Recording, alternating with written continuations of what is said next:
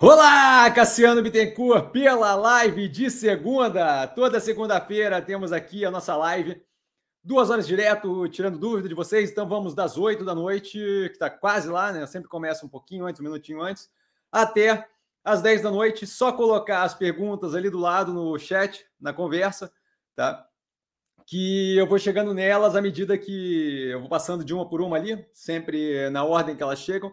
Então, por favor coloquem as perguntas ali. Sempre bom começar com um disclaimer, o que eu falo aqui nada mais é do que a minha opinião sobre investimento, forma de investir, o que eu faço com o meu capital. Tá? Não é de qualquer forma, modo, em geral, indicação de compra ou venda de qualquer ativo do mercado financeiro.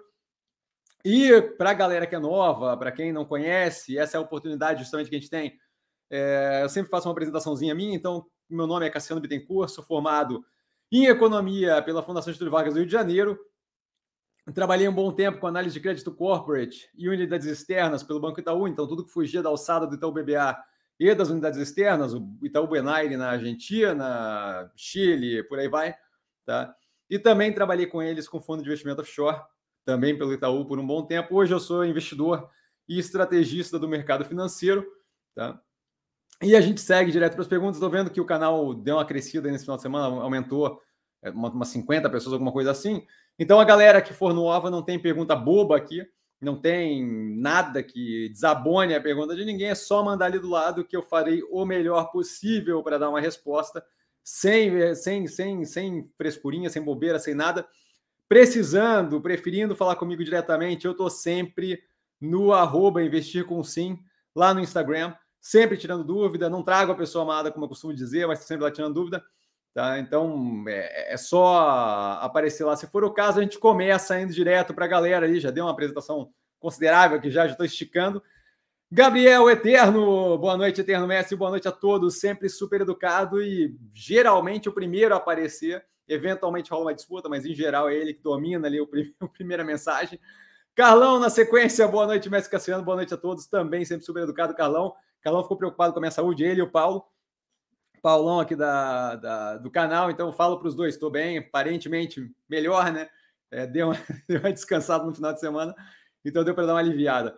Darlan, a lenda! Boa noite, mestre, boa noite a todos, sempre super educado. Darlan, a lenda do canal, a presença necessária que a gente tem aqui, que quando ele, quando ele resolve voltar, a internet desestabiliza, a luz acaba e por aí vai.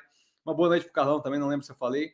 Naldo da Vodka com água de coco, boa noite a todos, boa noite, Cassiano, sempre super educado, boa noite, Naldo. E o Carlão começa com a primeira pergunta, Messi, com a primeira pergunta, não, primeiro comentário, né? Messi, saiu agora a prévia da MRV, crescendo sobre o primeiro trimestre de 2021 e 2020, eu dei uma olhada por cima. É, as construtoras estão divulgando prévias melhores, é, com melhores resultados sobre o, imagino que a LY seja last year, né, o, o ano passado. Então, a gente vê ali claramente é, o que eu venho comentando aqui há algum tempo já, que é o que? A gente tem uma narrativa de mercado é, vinculando de forma consideravelmente simplista juros aumentando com incapacidade de aumento de financiamento imobiliário e por aí vai.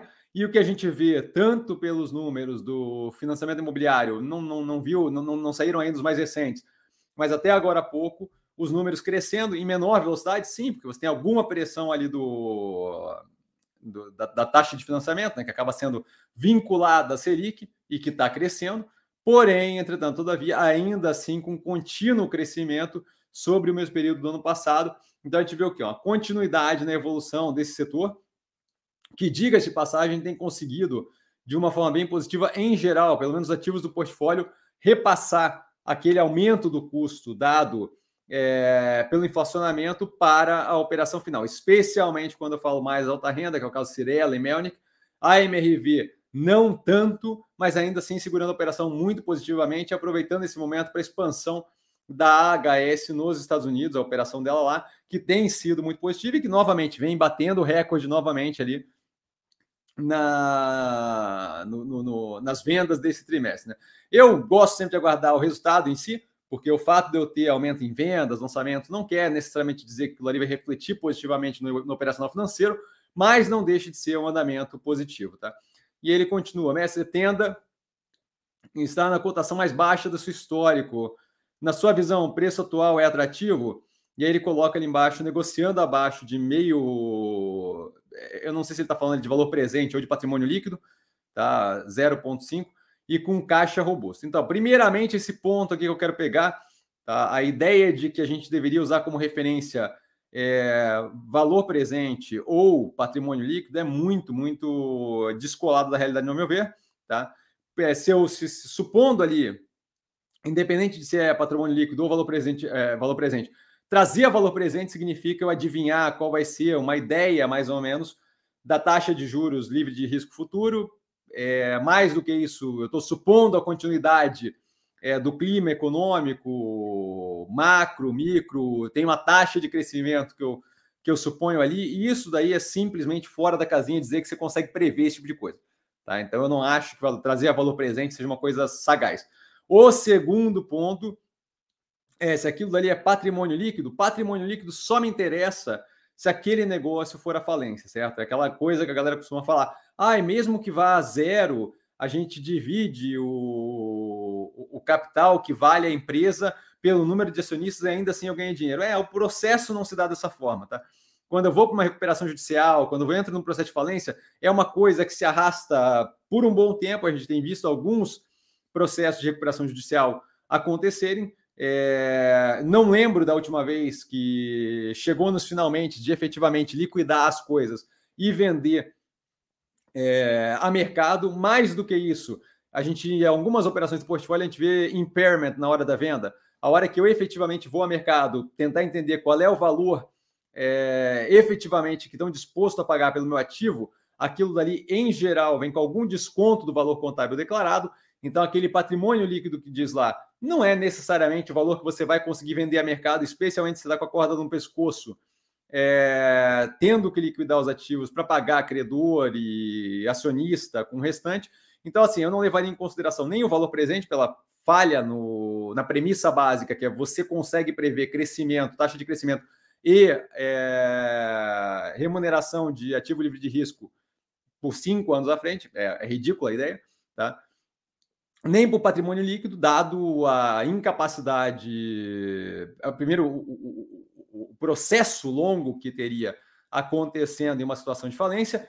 Segundo, a incapacidade que você tem de, de, de, um contador efetivamente conseguir prever o valor daqueles bens ali. Mais do que isso, você tem, por exemplo, uma construtora, é, aquele patrimônio líquido do que eu tenho ali construído já de obra vale um X hoje, daqui a cinco anos, quando acabar um processo longo de recuperação judicial, supondo cinco anos, tá? porque cinco anos é bem pouco para um processo de falência, mas supondo cinco anos, aquele, aquele imóvel já não tem nem de perto o mesmo valor que ele tinha cinco anos atrás. Tá? Então, assim, não, não acho que isso deveria ter sido levado em consideração. Segundo ponto é caixa robusto. Eu ter dinheiro em caixa quer dizer zero. Se eu não consigo rodar minha operação, não vale absolutamente lufas.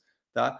É, não adianta eu ter um carrinho de cachorro quente, não saber fazer cachorro quente, não saber lidar com o cliente e aí ter um monte de caixa vinculado àquele carrinho. A única coisa que vai acontecer é que aquele caixa vai se perder à medida que o tempo passa.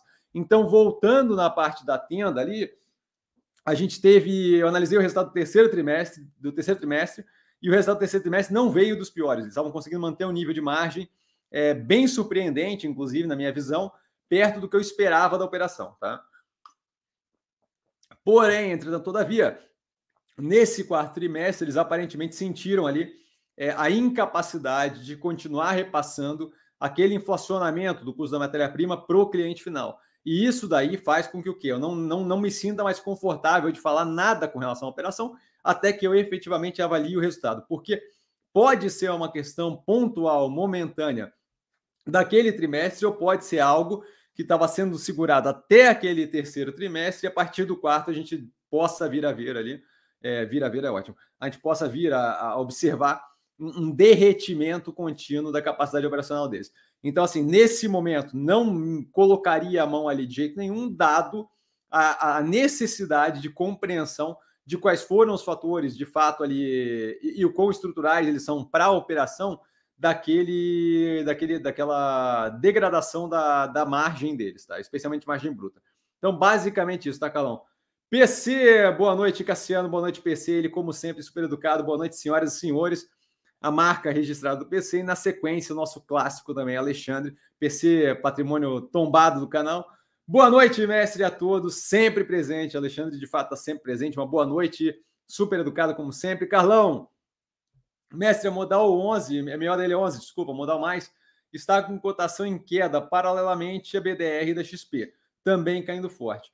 Essa correlação de ajuste da cotação é em decorrência da aquisição pela XP?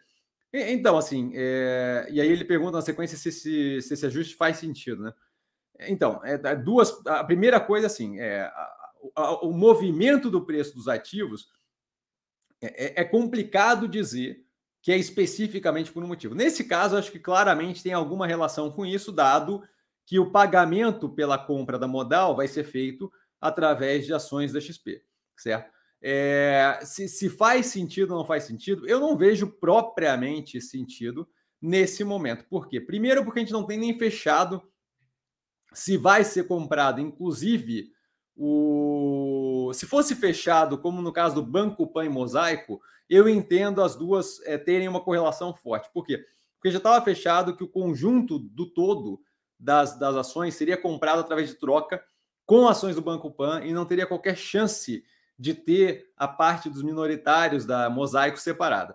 Naquele caso ali, você tem, obviamente, já como cotar o seu título através da cotação do título Banco Pan-Americano. Nesse caso aqui, você ainda não tem a certeza de que vai ser estendido aquele, aquela compra da operação só para o controle, e aí eu acho que é próximo de 60% ali que a XP ficaria da modal, ou se vai ser estendido para 100% com o acordo é, dos minoritários também. Tá?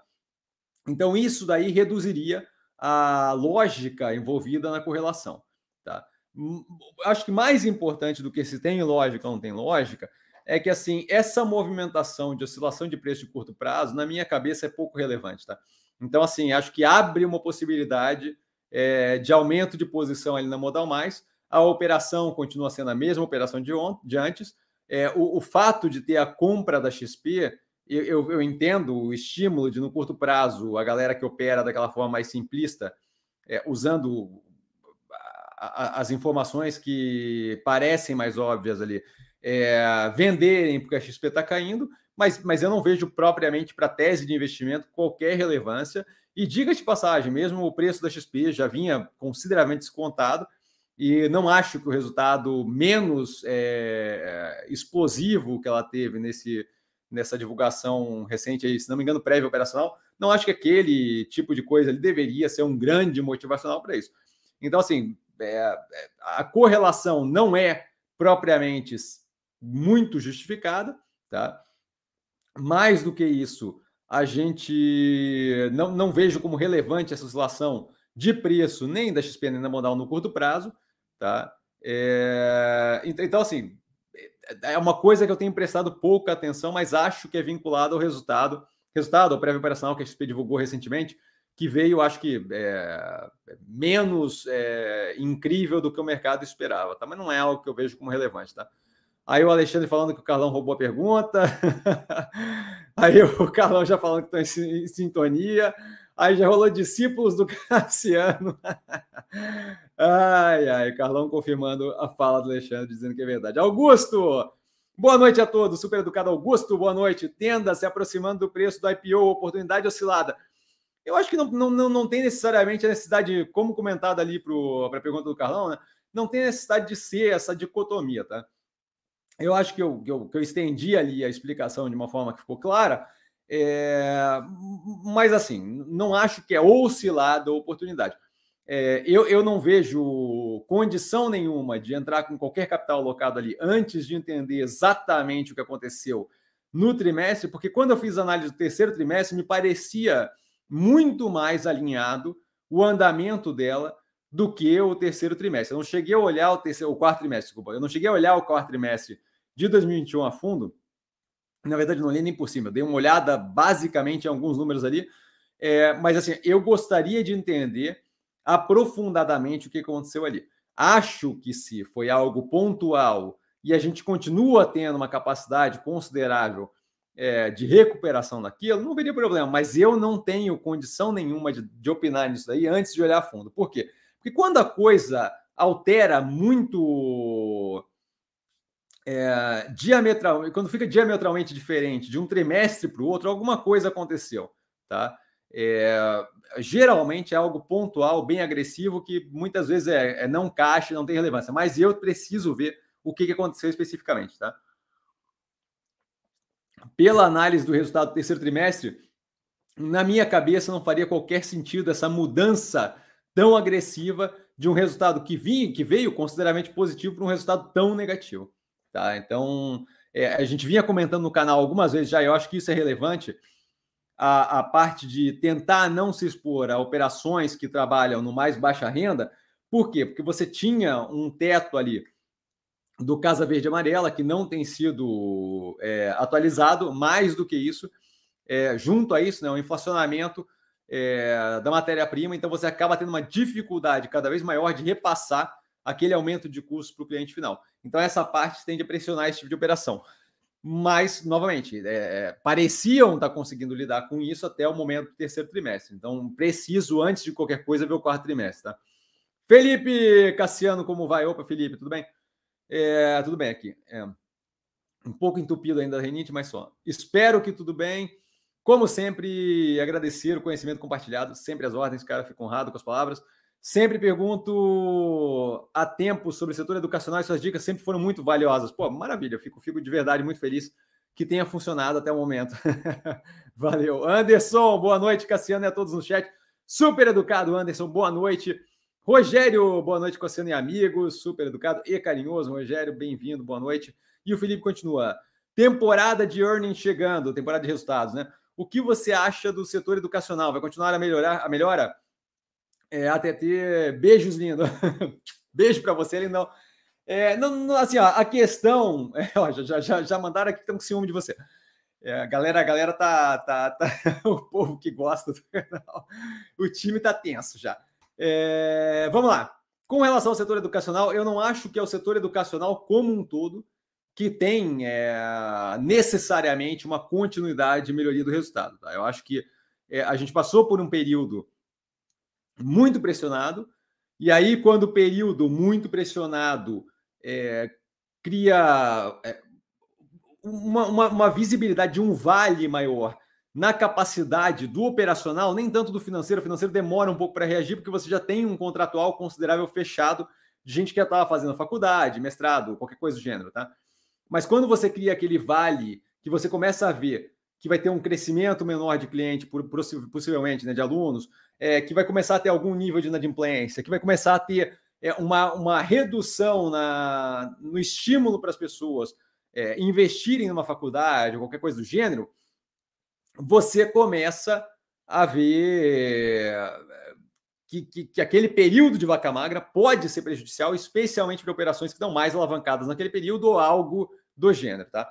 Isso dito, Cogna, por exemplo, que foi analisada recentemente no canal, a gente vê claramente é uma capacidade que eles tiveram de lidar muito bem com essa situação e, e, e estrategicamente trabalhar isso de modo a chegar no outro lado mais preparado ainda. Outras operações, como o Cruzeiro do Sul, não cheguei a ver o resultado, mas capitalizada saindo do IPO, em um momento desse, é, de, de, de uh, que a gente deve chegar num cenário de terra arrasada para várias operações de menor porte, que não tem capacidade financeira de se manter durante esse período, ela pode vir a fazer a festa, dado o caixa violento que ela recebeu no IPO.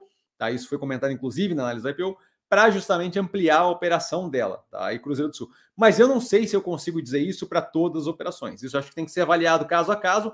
Nesse, até o momento, o caso que a gente olhou foi o da Cogna. Eu quero revisitar a Cruzeiro do Sul justamente para entender a capacidade dela e qual é justamente o estímulo para a gestão de sair é, limpando tudo que tem de operação que financeiramente está lesada, danificada, problemática, porque isso eu acho que pode trazer um momento para ela de criar um portfólio muito grande, hum, se preparar para uma situação de melhoria futura. Tá? Não acho que dá para generalizar o setor educacional, mas acho que algumas operações ali podem estar sim muito bem posicionadas. A Cogna claramente é uma. Esse resultado recente agora aparentemente foi positivo, eu, eu, eu, eu tenho ali o interesse em analisar, dado que a gente analisou o terceiro trimestre, que é uma das que a gente começa a pensar em um momento onde comece a maturar algumas teses, alocar capital, justamente para ter um pedaço alocado no educacional, que é um setor que eu não mexo faz tempo, e que eu acho que precificação versus capacidade de recuperação desse setor é algo que torna ali é, uma possibilidade interessante, é, faz com que a gente muito provavelmente tenha uma análise daquela operação. É, dado que o setor como um todo, a dinâmica do setor não é das dinâmicas mais velozes do mundo, você não planeja uma faculdade do dia para a noite e resolve fazer. Você, quando faz um pensamento desse, está pensando quatro anos de pagamento direto, você está pensando como é que vai estar aquela carreira, aquele mundo daqui a quatro anos, eu consigo um emprego com aquela faculdade, não consigo, vai fazer diferença, não vai, é melhor começar a trabalhar agora ou fazer uma educação formal. Tudo isso torna esse setor um pouco menos dinâmico, consideravelmente menos dinâmico. Tá? Então, esse tipo de movimento tem que ser acompanhado e ele tende a demorar um pouco mais para começar a responder para a gente se as coisas estão, é, de fato, se, se, o pior momento passou ou não.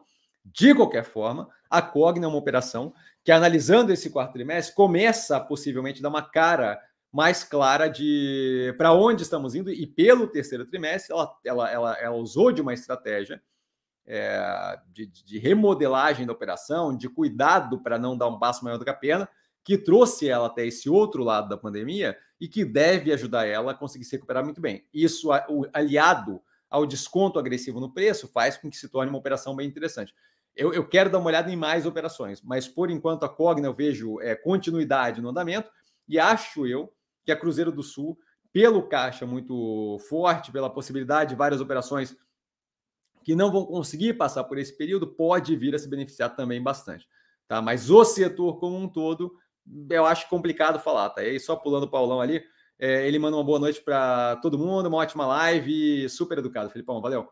Paulão, boa noite, Cassiano, boa noite. E, a, e aos amigos do canal. Paulão sempre super educado também, boa noite ele que mudou o, o... Toda vez que eu olho, eu dou risada, cara. Mudou o nome dele.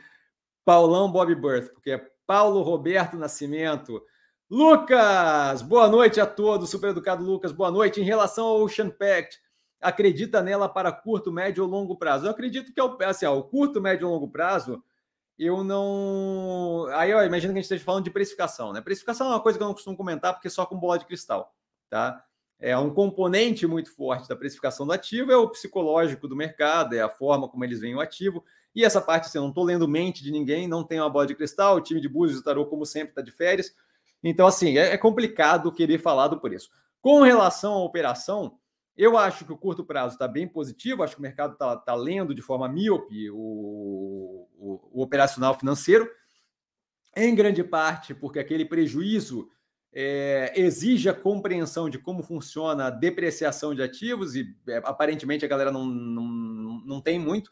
Isso a gente vê acontecer toda vez que tem um impairment, que é uma redução ou aumento de valor não caixa, toda vez que a gente tem aumento de dívida que reflete no resultado, é a mesma coisa, não caixa, a galera desespera, ou redução de dívida, funciona do mesmo jeito. É, alteração cambial também tende a causar esse efeito da galera não conseguir entender que algumas coisas são não caixa e que não, não, não, não tem relação direta com a operação. E mais do que isso, a incapacidade de olhar, por exemplo, da Mills, por exemplo, que tinha uma dinâmica parecida do da DRE, da demonstração do resultado de exercício, faz com que as pessoas olhem para esse resultado é, trimestre após trimestre, prejuízo contábil a prejuízo contábil, e vejam como algo negativo. Eu vejo o curto prazo já muito positivo, especialmente com um crescimento considerável de taxa de ocupação do, das embarcações, como se não bastasse. A gente teve um momento, um período bem, bem pressionado de pandemia, com atraso de embarcação, atraso de entrega de embarcação, é, dificuldade de operar naquele espaço fechado com Covid e, e o pessoal ficando doente, por aí vai. Então, assim, acho que a gente está indo para um cenário muito mais positivo que deve fazer a operação se aproveitar muito mais daquilo. O preço do petróleo estimula exploração é, de forma muito mais agressiva e aquilo ali acaba gerando serviço é, prestado para a gente. Então, aquele backlog ali, eu não, não vejo por que não continuaria crescendo. Eu, falando no backlog, é mais uma garantia de faturamento futuro é, muito robusta, tá? É, de modo que eu não vejo por que estar tá preocupado com uma operação que roda muito bem que tem ele todo o benefício fiscal de conseguir depreciar embarcações de grande porte, que eventualmente deve, é, de fato, ter um foco menor em crescimento e maior em gerar valor para acionista. Eu acho que é mais uma questão de esperar. Então, a questão ali do curto, médio e longo prazo, para responder o preço, não tenho como dizer. Agora, a operação já melhorou consideravelmente. É, melhorou não, mas assim, já conseguiu azeitar aquele crescimento mais agressivo que ela vinha tendo e deve ficar melhor ainda à medida que a gente vai andando. O, a, expectativa, por exemplo, de, se não me engano, eles bateram o guidance que eles deram para esse ano e de EBIT dali e a expectativa que se tem para ocupação de embarcação, e andamento da operação para o ano que vem é muito positivo. Um delta negativo ali, pressionado levemente pelo dólar mais baixo, que acaba afetando negativamente é, o EBITDA dela, mas não acho que é nada que, que desabone a operação, especialmente nos preços atuais. Tá? Então, vejo como muito positivo. O prazo, infelizmente, não, é, não, não, vou aqui ficar falando besteira. Tá? É, é chute completamente, eu não, não, não participo desse tipo de coisa. É, trato vocês com respeito, não acho que vocês são otários para ficar ouvindo eu chutar insanidade aqui, tá? Porfírio, boa noite, Cassiano e a todos, super educado Porfírio, boa noite. Jefferson da família Silva, boa noite, mestre, boa noite a todos, sempre super educado. Eu não coloquei ele ali, desculpa, Jefferson, família Silva, boa noite, mestre, boa noite a todos. Dando o tempinho dele aí na tela, porque vacilo, simplesmente comecei a ler e não cliquei. Rafael, olá, Cassiano, boa noite, Jefferson, na verdade. É, olá, Cassiano, olá, Rafael. Você vê algum problema ter mais de uma empresa do mesmo setor na carteira? Com certeza não, isso a gente consegue ver pelo portfólio, tá? É, setor de construção civil, por exemplo, eu prefiro, inclusive, ter mais de uma, porque é um setor que tende a operar muito parecido, então me parece mais inteligente diversificar. Para caso a gente tenha alguma questão pontual em algumas das operações, é, a, a, carteira vinculada à construção civil não sofra de uma forma generalizada, essa é a mesma coisa que a gente faz com varejo, dado varejo ter uma representatividade considerável no Brasil. Eu não vejo por que operar preso numa operação só, a não ser que seja um momento onde só uma operação seja interessante. Eu não vejo por que diversificar, por que não diversificar. Tá? Então, assim, não vejo nenhum sentido de, de ficar preso numa só. Outro setor que é grande e que favorece diversificação, também pela questão de que pode pontualmente ter alguma questão em uma operação específica ou outra, é infraestrutura elétrica. A gente tem Ômega Energia, a gente tem Engie e a gente tem Neo Energia na carteira. Tá? Então, três operações ali. Então, assim, é, é da, da, da, do portfólio a gente tira, que não é propriamente algo que eu vejo como algo que desabone o portfólio ou que seja negativo, certo? Acho, inclusive, que para setores que são mais padronizados é algo bem interessante para diversificar a operação. A gente vê, por exemplo, é, as operações do portfólio reagindo de forma completamente diferente com crise hídrica, no que tange ali as elétricas. Tá? Todas acabaram reagindo bem, mas você via algumas delas mais posicionadas com a questão é, de distribuição de energia, casa da energia, que acaba sendo mais afetada por vai ter ou não vai ter cobertura de empréstimo do governo, vai ter ou não vai ter ajuste na precificação e por aí vai. Tá? A gente tinha operações mais vinculadas à hidrelétrica, caso da Engie, e a gente tinha operações completamente fora desse campo, mas com uma parte mais pressionada de comercialização, que é o caso da Ômega Energia.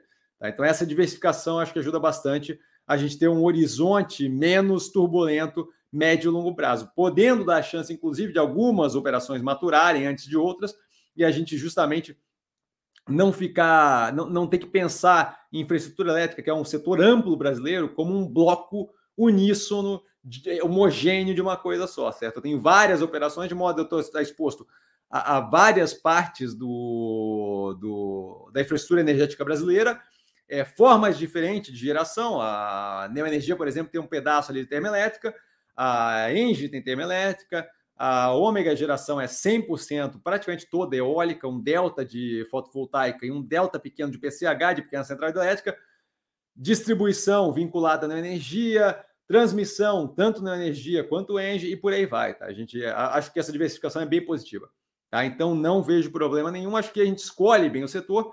É, saúde, por exemplo, agora, só tenho interesse na Fleury, mas a gente é algo que a gente avalia dinamicamente, não é um problema, é, é, não, é, não, é, não é categoricamente um problema. Eventualmente a gente vai ter interesse nisso, eventualmente não, tá? Carlão, mestre JHSF divulgou a prévia também. Incorporação apresentou queda mas nos outros segmentos cresceu em todos: shoppings, hotéis, gastronomia, aeroporto. Na sua visão, o ativo está descontado? Eu não tenho olhado para o preço do ativo, tá, Carlão? Eu, eu, eu dei uma olhada para ela recentemente. Se não me engano, terceiro trimestre, Uh, não. Segundo, segundo trimestre eu analisei a empresa.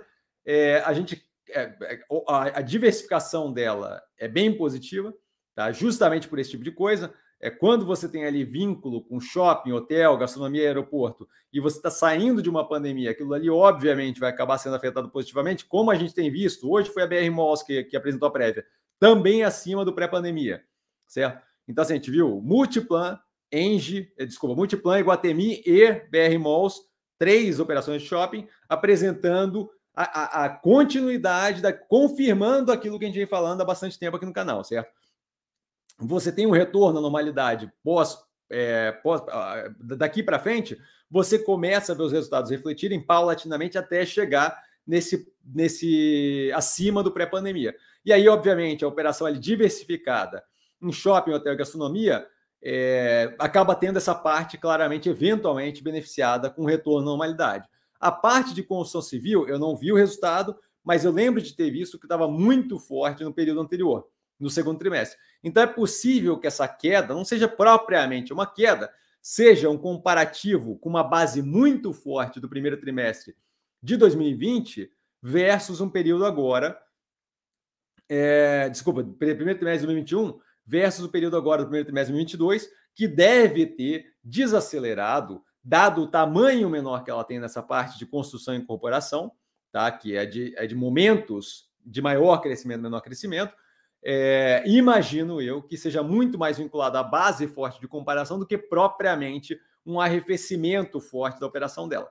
Outra coisa que a gente tem que lembrar é que se ela não está trabalhando na parte de incorporação de forma muito agressiva, com grande quantidade de, de de empreendimentos, acontece o que acontece com a Melnick. A gente tem que pensar últimos 12 meses e não trimestre a trimestre, porque vão ter trimestres muito positivos, porque lançou alguns imóveis e acabou vendendo bastante, e vão ter trimestres onde não tem lançamento, porque você construir um prédio não acontece da noite para o dia, que vão ser trimestres é, que vão passar a ideia de negativo, mas não é. É pura e simplesmente o ciclo que ela está fazendo de construção, certo? E ela não tem tanto apartamento assim quanto, por exemplo, a Cirela, que todo trimestre está lançando uma cacetada de coisa, ela tem um fluxo menor, então ela acaba aparecendo muito positiva em alguns trimestres, mais ou menos no outro, negativo no outro, e não é propriamente isso, é só o ciclo da coisa como um todo que não anda naquela mesma, naquele mesmo volume de construção e levantar prédio direto.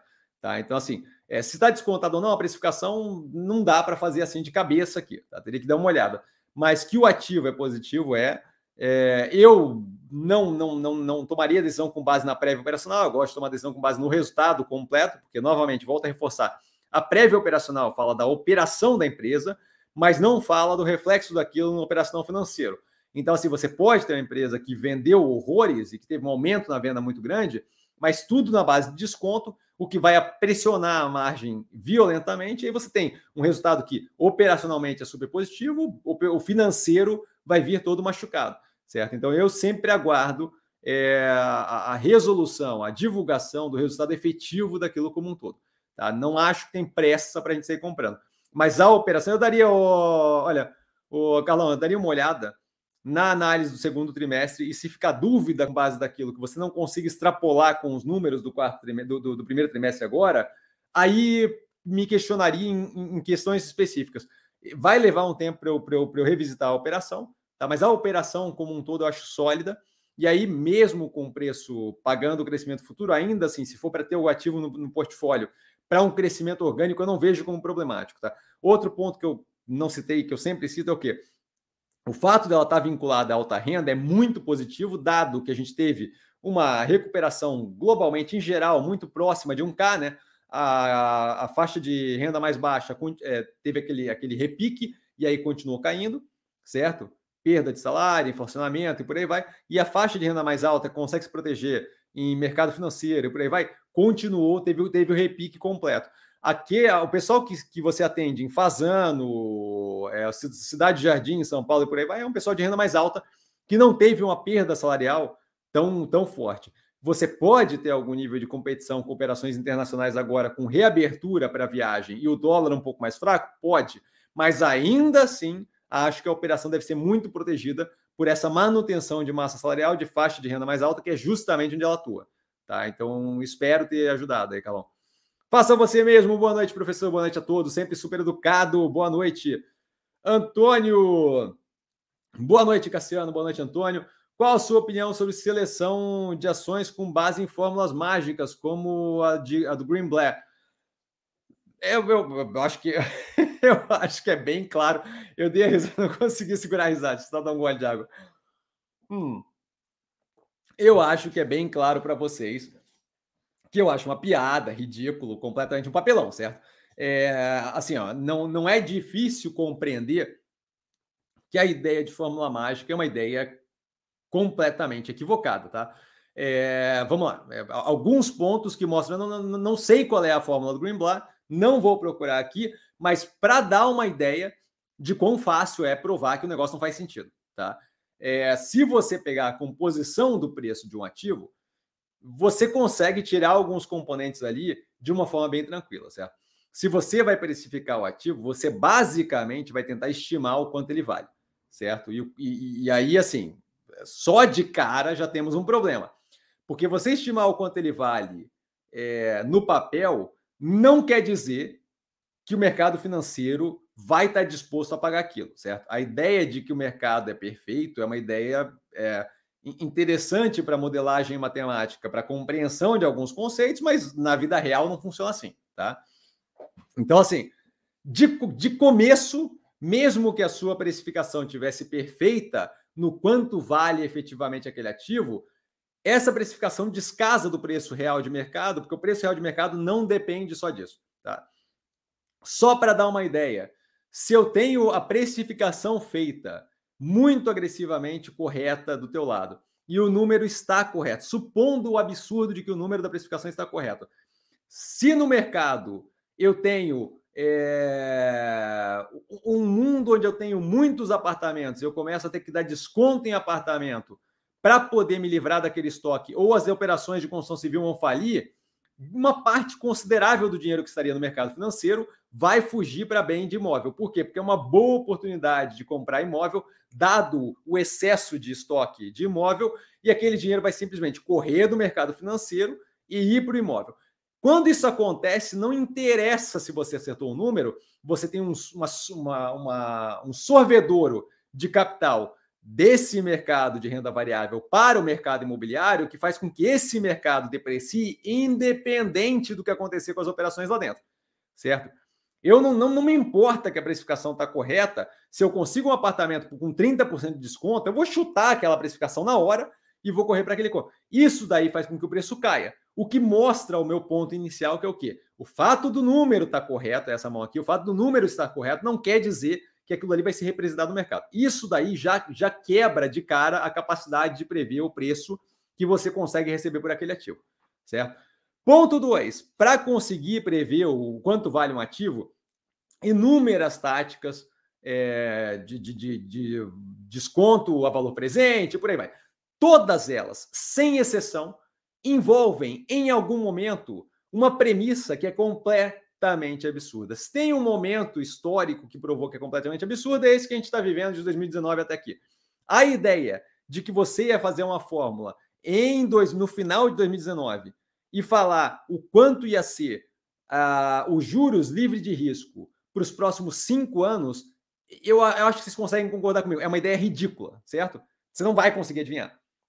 Não precisaria nem de pandemia e guerra, nem nada, mas assim, convenhamos, você não vai conseguir adivinhar, certo? Aí, junto disso, você prevê a taxa de crescimento. A taxa de crescimento teria sido um chute tão errado, mas tão errado, que daria um número copiosamente fora da casinha, certo? Aí, no meio da pandemia, você vai fazer o quê? Você vai ajustar a sua fórmula.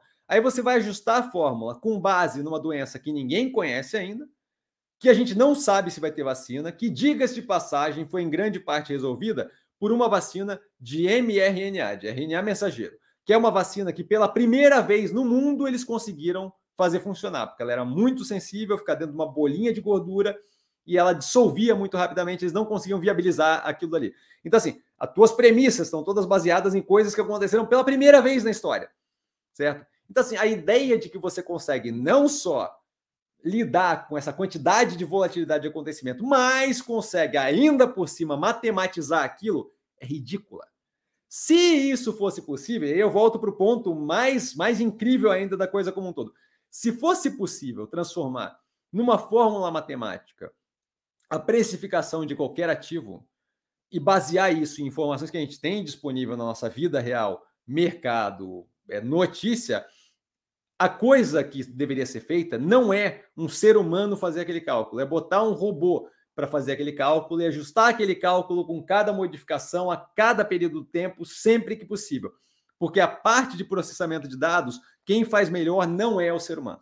A gente tem a parte artística, criativa, é, de extrapolação, é, com base em feeling e por aí vai. Mas o robô, um bot, um algoritmo, é muito mais eficiente do que a gente em qualquer tipo de, de, de, de processamento de dados.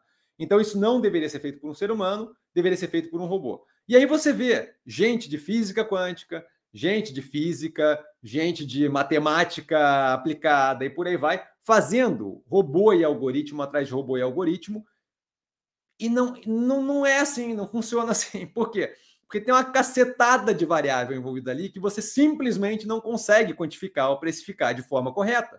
Mais do que isso, uma quantidade considerável daquelas variáveis ali que a gente viu afetar o mercado agora é o desespero, a falta de uma espinha dorsal, o efeito rato banhado a gasolina pegando fogo que eu comento no canal corriqueiramente, que é o psicológico do ser humano. Volto a reforçar, se você conseguisse precificar, quantificar o psicológico do ser humano, tem 200 usos muito mais interessantes do que bolsa de valores para utilizar aquilo, mas não consegue.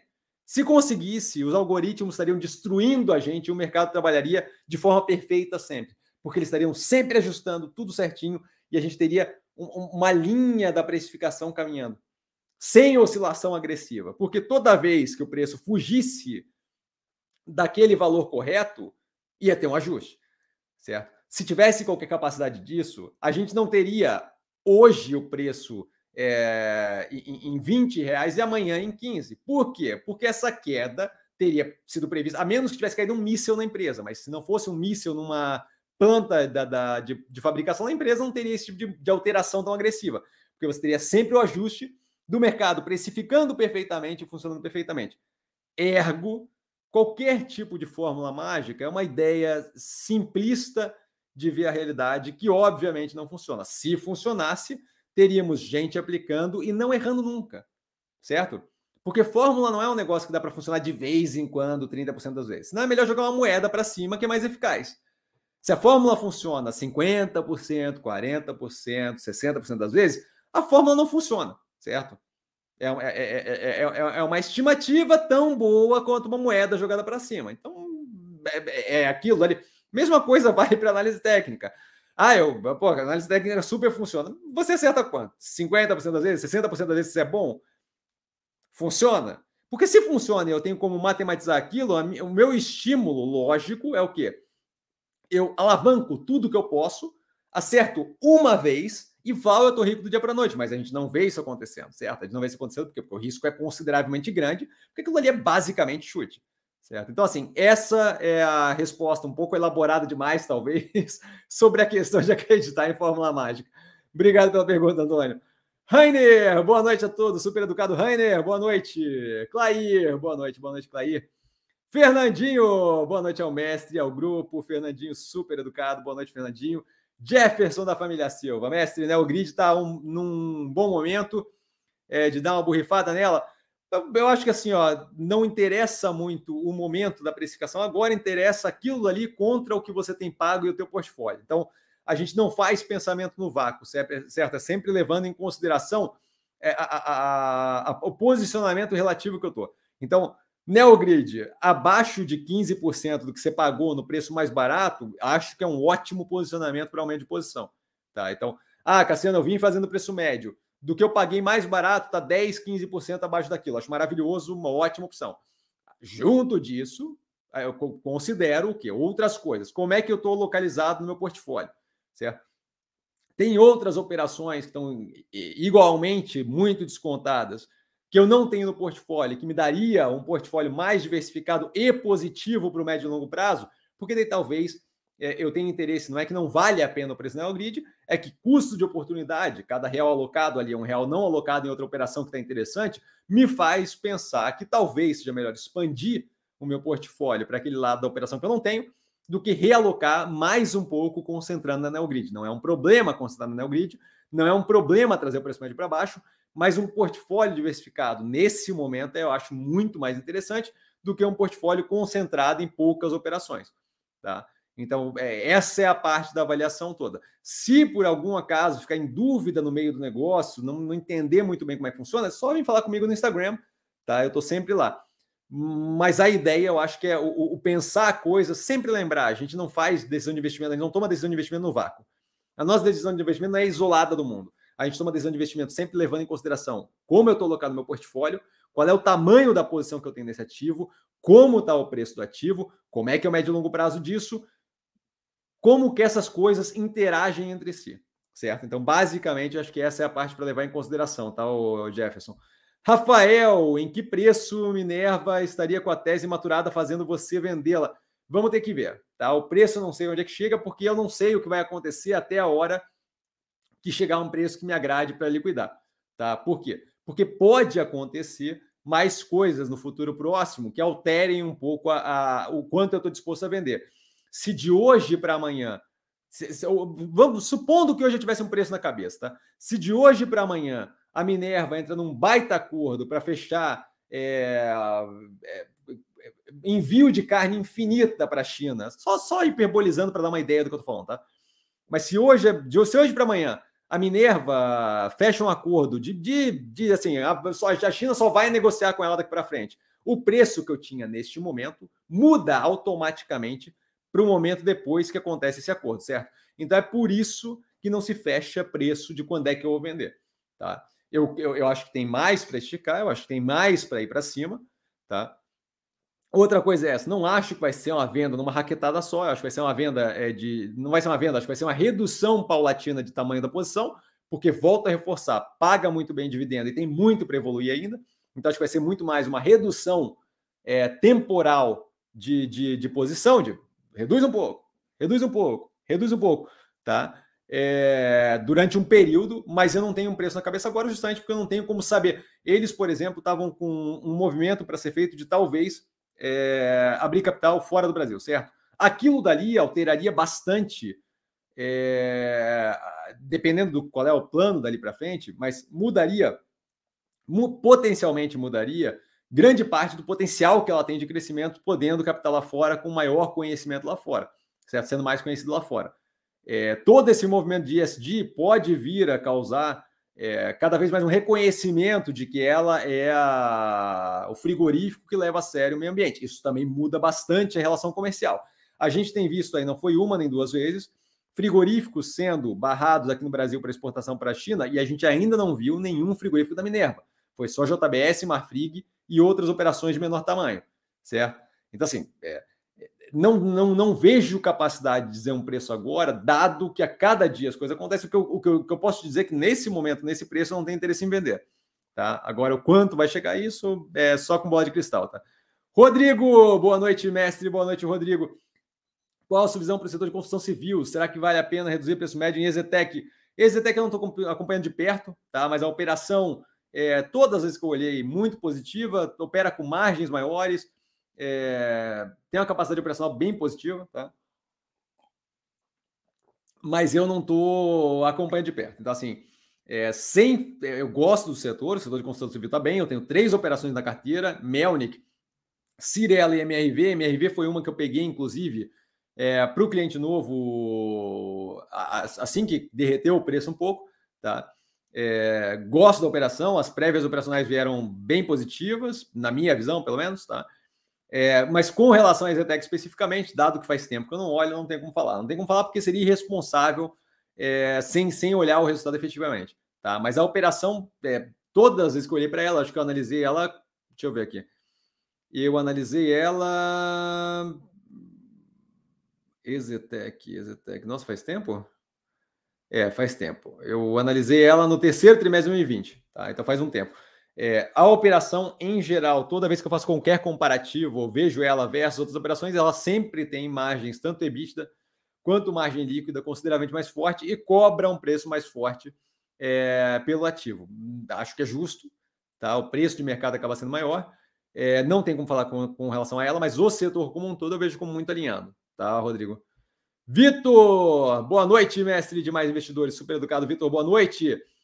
Naldo, Cassiano, saiu hoje seus dados da inflação. Comente. Os dados da inflação estão saindo direto, né? Hoje saiu, se não me engano, é, GPM, alguma coisa assim. Eu não fico olhando todo o dado de inflação o tempo todo, tá? Eu acho que a gente tem com, com um evento é, do, do, do, da guerra e tal, a gente tem uma inflação contratada que a gente já esperava, uma pressão inflacionária, certo? A gente já vinha é, com alguma. É, é, saiu, ó, então, o Paulão me avisou que é o GP10 que saiu. Então, é, assim, ó, é um índice de preço, é o índice geral de preços, é, é, é, é um, é uma medida. A gente já viu o IPCA sair, a gente já tinha visto é, o GPM sair, o GPM já saiu 2,56, se não me engano.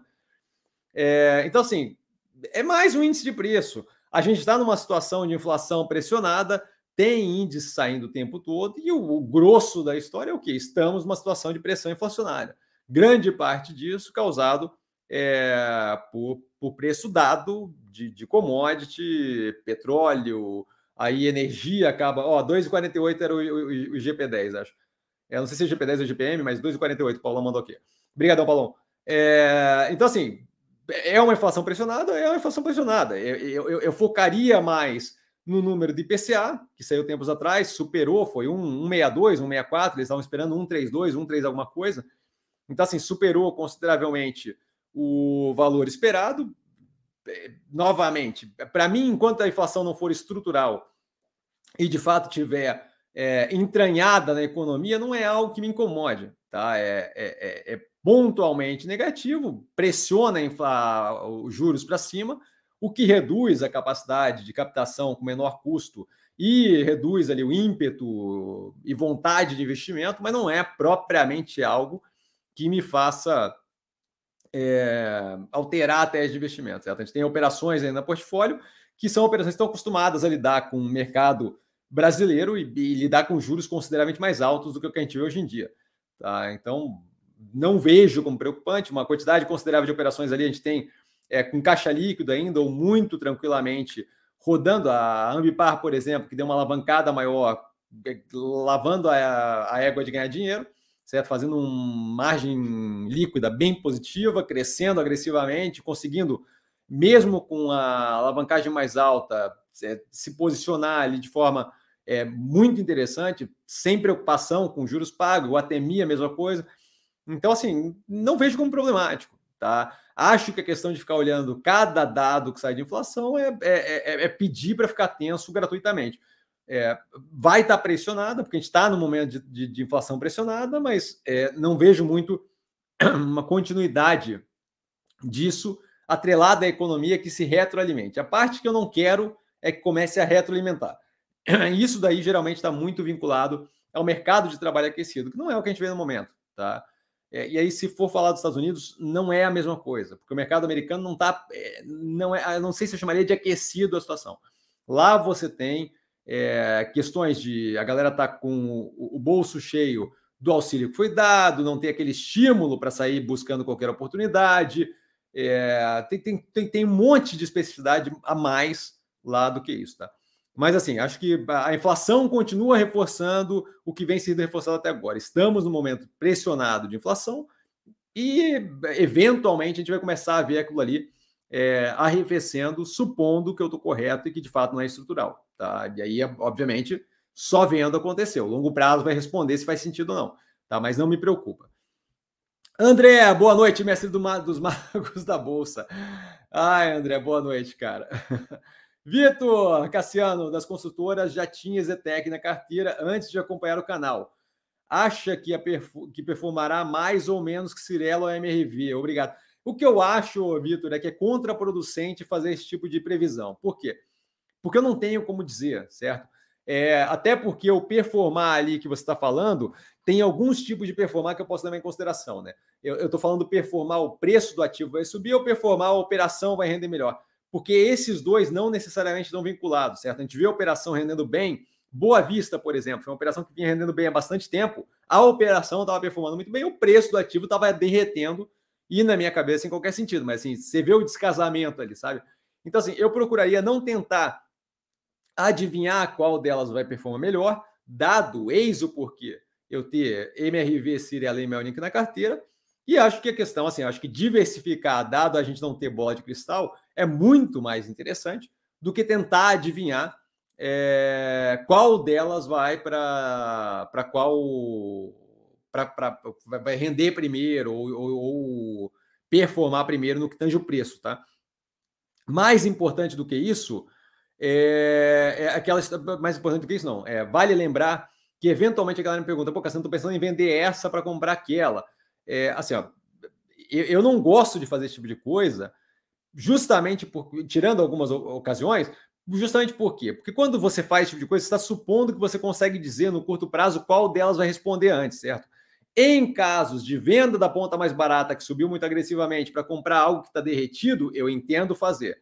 Em casos de venda de uma posição que a empresa não, a tese não está alinhada, você não quer mais aquela operação na, na carteira, para comprar uma operação que a tese está alinhada e que você quer a operação na carteira, eu entendo fazer. Agora, dessa forma, do tipo, ah, vou substituir a Zetec por Cirela porque eu acho que a Cirela vai render antes, eu não aconselho veementemente. porque A capacidade que a gente tem de prever o andamento daquele preço é zero. Certo? É a mesma vibe da bola de cristal. Eu tô, eu tô, eu tô querendo adivinhar qual delas vai responder primeiro.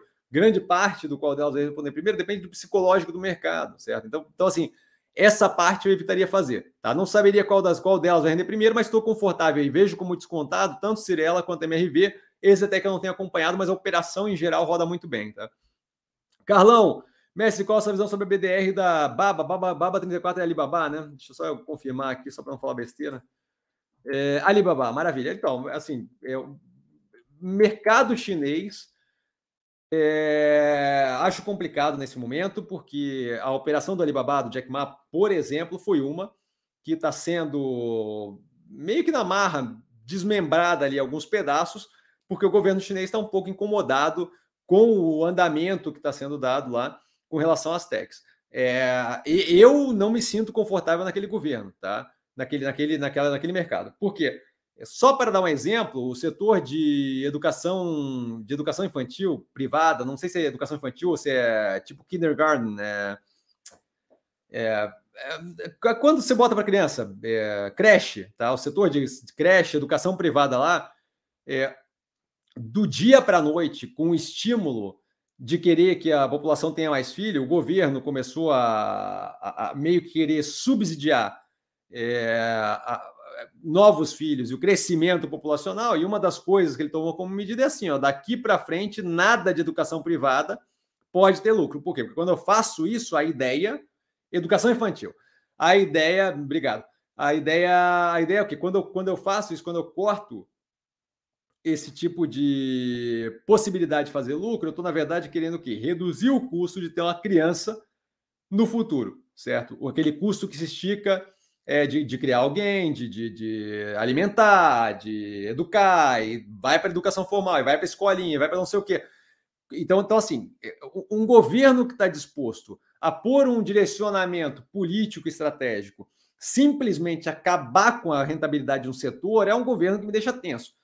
O Jack Ma não, não, não é de agora que ele está se bicando ali com, com o Xi Jinping, tá? Então, assim, eu, eu não tenho eu não me sinto confortável. O Brasil é uma, é uma, é, é, é, é uma, é uma, por falta de uma palavra melhor, o Brasil é uma zorra. Tá? O Brasil é todo bagunçado, mas o Brasil eu consigo entender como é que funciona. Lá eu não sei como é que funciona. tenho alguma noção, acompanho de perto, mas assim, não me sinto confortável com toda a nuance que, que tem acontecido. Quando ele começou, ele não começou agora a promover o estímulo para para as famílias terem filho, e eu em nenhum momento imaginei que ele ia simplesmente matar um setor, a lucratividade de um setor, certo? E aquelas ações cotadas em bolsa simplesmente, tom, simplesmente tomaram uma, uma, raquetada, tá? Então, assim, é, aí depois vem educação básica e tal, estou recebendo toda uma, toda, uma, toda, uma, toda uma explicação aqui.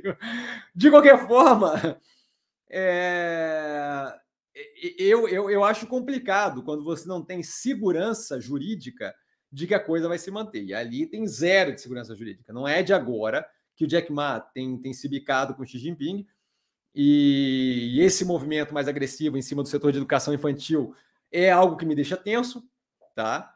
É, porque ele mostrou que ele, não, que ele não tem problema de simplesmente quebrar completamente a regra por algo que para ele estrategicamente é mais é, válido médio e longo prazo. Médio e longo prazo eu falo país, 150 anos, tá? Então, assim, nenhum interesse na operação, tá? Em operação nenhuma na China, diga de passagem. Vitor, Alpa 4, Alpargatas, você vê como negativa? Houve derretimento considerável nos últimos meses, empresa antiga na bolsa e parece que historicamente roda bem. Então, acho que aquilo ali exige uma nova avaliação, porque a empresa teve várias alterações. Eu dou alguma fala, eu falo um pouco sobre ela é, no vídeo da Itaúsa, tá? É, porque a Itaúsa tem uma operação, tem uma participação considerável lá. Eu, eu, eu acho que assim, os movimentos recentes, eu não vi como é que aquilo ali afetou a operação financeira ainda, é uma que eu tenho que, que, que avaliar novamente, tá? É, a operação é interessante no sentido de. Eu, eu gosto da, da ideia de, de várias marcas vinculadas.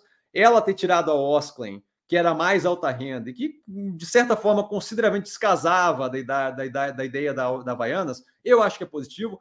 Ter tirado a parte de esporte também, se não me engano, a Mizuno, que foi vendida, também positivo, porque não tinha nada a ver. E aí ela comprar a Rothy's, acho, americana. Se você olhar a identidade de marca da Rothy's, é bem mais casada com a vibe da Havaiana, subindo um degrau, certo? Então, assim, é um pouquinho mais arrumadinho, mas é, é, é para mim passou muito a ideia, só para dar uma, um pouquinho de introdução do porquê que eu estou aprofundando essa parte. Meu mestrado em gerenciamento de marca voltado à moda e mercado de luxo, tá? Então é por isso que eu estou aprofundando um pouco nisso aqui, porque foi a parte que me chamou a atenção. Tá? É, essa a, a, ideia de juntar a Roths ali é, com a marca dela, com a forma que ela tem, a identidade de marca que ela tem, é, o, o, um delta de sustentável, despojado, com um pouco mais arrumado, eu acho que complementa a operação da Alpargatas de um jeito muito positivo. Tá? Eu acho que aquilo ali vem para cobrir um pedaço que a Havaiana hoje em dia talvez não pegue, que, que vai auxiliar bastante, não só a expansão global da marca, como o, o, a junção de não só ser uma marca de, de chinelo, tá? Então, acho que a venda da Osklen, a venda da, da, da Mizuno, da outra marca que eles tinham lá de, de esporte, e a, e a, entrada de uma operação de grande, que parece ter, ter sido grande porte, né? não, não avaliei a fundo, é, de uma operação que é casada com a identidade de marca deles, eu acho que foi um movimento muito positivo. Agora eu tenho que ver o quê? Como isso daí vai afetar é, aliás, tem todo um estímulo, inclusive, da Itaúsa, de fazer um plano de investimento para crescer mais agressivamente, melhorar a capacidade fabril e tal. Eu, eu acho que está bem alinhado. A questão é entender como é que aquilo ali funciona hum, na entranha do operacional financeiro. Essa parte eu ainda não vi.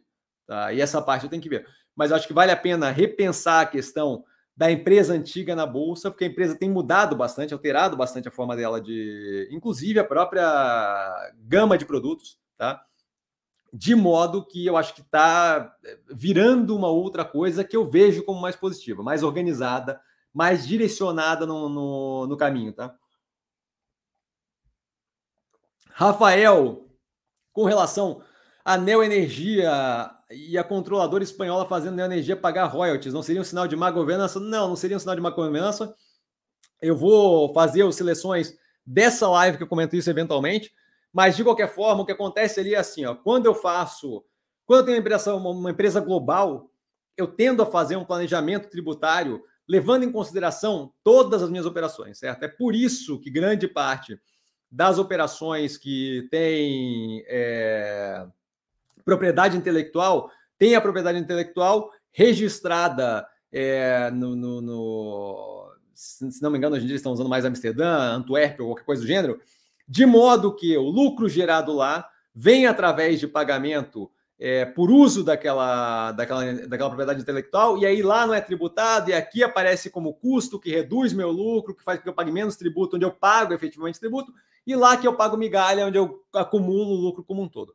Google faz isso, Amazon faz isso, todo mundo faz isso. Qualquer gente que tem algum nível de planejamento tributário olha o mundo como um todo e organiza a operação. A Starbucks, se não me engano, com a Irlanda, que está com problema também, porque é a forma de se localizar como sede na Europa e pagar tributo violentamente menor.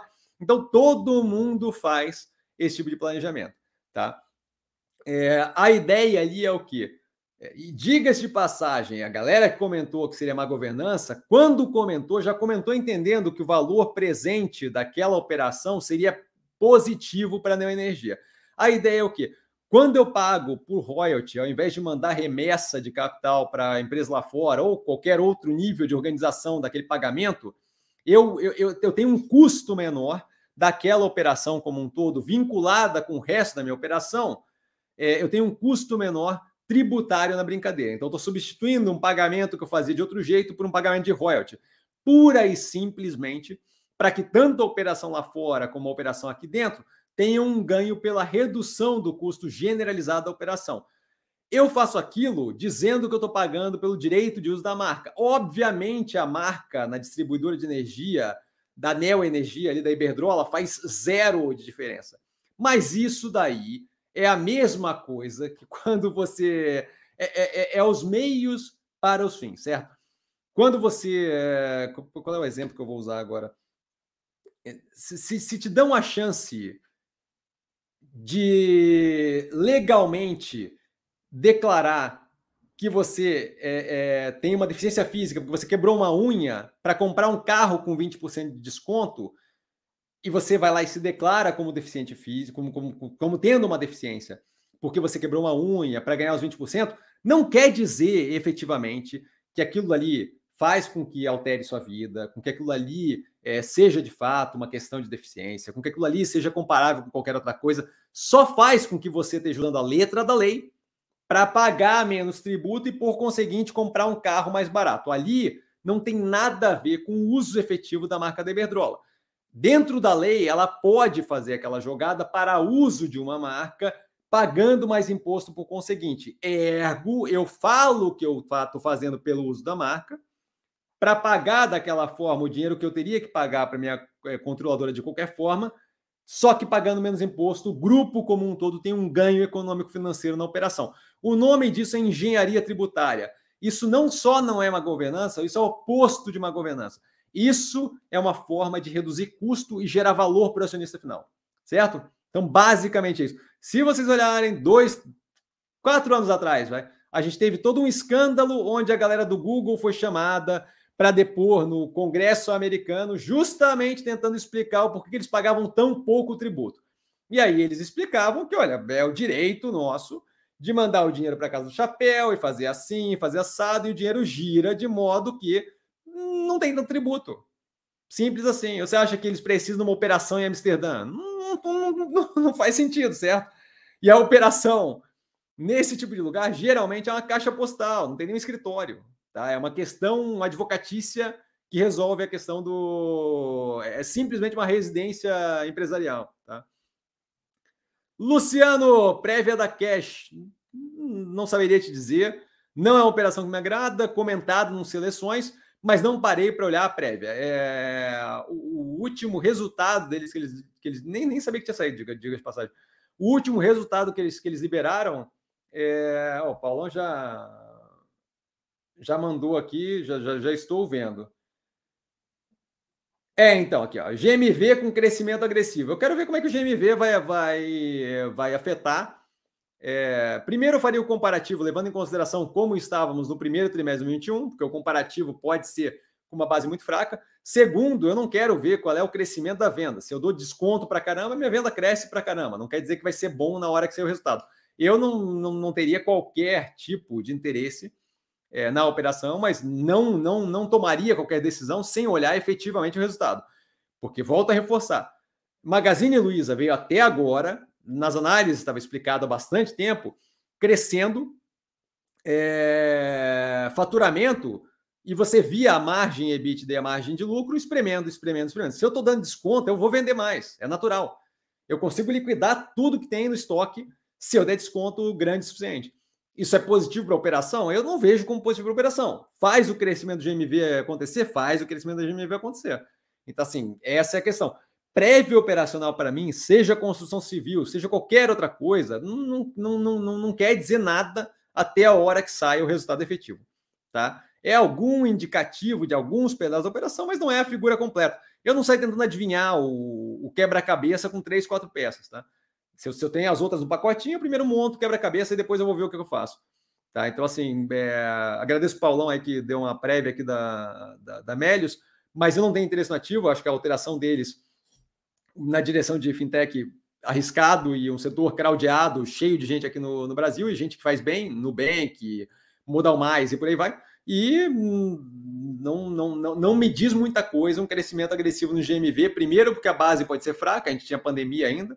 E segundo, porque a gente não sabe o que, que levou aquele crescimento agressivo. Volto a reforçar. Se eu der muito desconto, vira um problema. É, cresce venda, mas vira um problema, tá? Ricardo, boa noite, geral. Ricardo de Mendonça, sempre super educado, boa noite. Professor, pelo que o Banco Pan tem entregue de resultado e considerando os riscos, reparo que nunca faz parte do movimento da semana. Não considero o valor atual um bom preço. Valeu, parça, valeu. É, não é que eu não considero um bom preço, é que, dado as outras operações que eu vejo como consideravelmente mais interessantes e ridiculamente mais descontadas, não acho que é propriamente ali que eu acho que o banco é, é, ele tem uma operação interessante, não é uma operação ruim, mas não acho que é o lugar onde eu gostaria de ficar injetando capital é, e crescendo posição. Tá? Eu tenho ali foi a troca foi dada por troca de ação com a Mosaico, mas não é o ativo que me chama a atenção na carteira. Me chama a atenção o Ocean Pact em dois e pouco. Me chama a atenção Neogrid descontadíssimo. Me chama a atenção esse tipo de operação. Ali é mais uma operação financeira que está fazendo de, de, instituição financeira que está fazendo um movimento positivo, mas, mas que não é nem de perto dos ativos que me chamam mais atenção, preço versus benefício do ativo na carteira. Tá? É, não acho que o, acho que o preço está descontado, mas não acho que o preço está descontado como os outros ativos. Tá? Acho que Boa Vista, por exemplo, quando a gente viu antes ali, é, tempos atrás, estava descontado no nível que Deus do céu, assim, sabe? Não fazia qualquer sentido. Então não é, é só não é o ativo que mais me chama atenção na carteira, tá? Só isso. Hum, vamos ver como é que vai a evolução, ele está indo bem, mas até o momento acho que o preço está descontado, mas nada gritante como outros ativos, tá? Drácula, finalmente, muito tempo depois ele volta. Saudações a todos, sempre super educado. Saudações, Senhor das Trevas. Uma boa, uma boa noite especial ao nosso padrinho, do meio sumido mas sempre levo comigo os ensinamentos de Frozen na hora de operar. receba, padrinho, eu recebo, eu recebo. O melhor estrategista do mundo, meu Deus. Meu Deus, você vai entrar em combustão espontânea, eu cuidaria. Mas Drácula é um clássico do canal, sempre presente. Um beijo enorme para você. Fique bem, parceiro. Porfírio, mestre, na apresentação, a gestão da Ocean Pact menciona que a demanda para o setor de embarcações deve se intensificar nos próximos anos. Você concorda com essa visão da gestão da Champact? É, então, eu, eu costumo ser o quê? Eu costumo ser conservador nesse tipo de coisa. Não gosto de projeção. Vocês viam quando saiu a projeção do Banco do Brasil, por exemplo, que eles inclusive acertaram na lata? É, eu não gosto de ficar preso em, em, em, em, pro, projeção, tá? É, então, assim, dado isso, eu acho que é positivo que eles, que são a gestão, que têm a ideia do comercial, da evolução da operação, estão vendo dessa forma. Eu acho que a gente tem um suporte considerável para uma tese dessa, que é o quê? A precificação do, do petróleo deve levar a um aumento em operações de exploração, que vai demandar maior serviço deles e, por conseguinte, é, vai gerar uma demanda para o setor de embarcação. O ponto é que, é, independente dessa demanda mais forte ou não, é, o que eu vejo ali é uma operação que já roda muito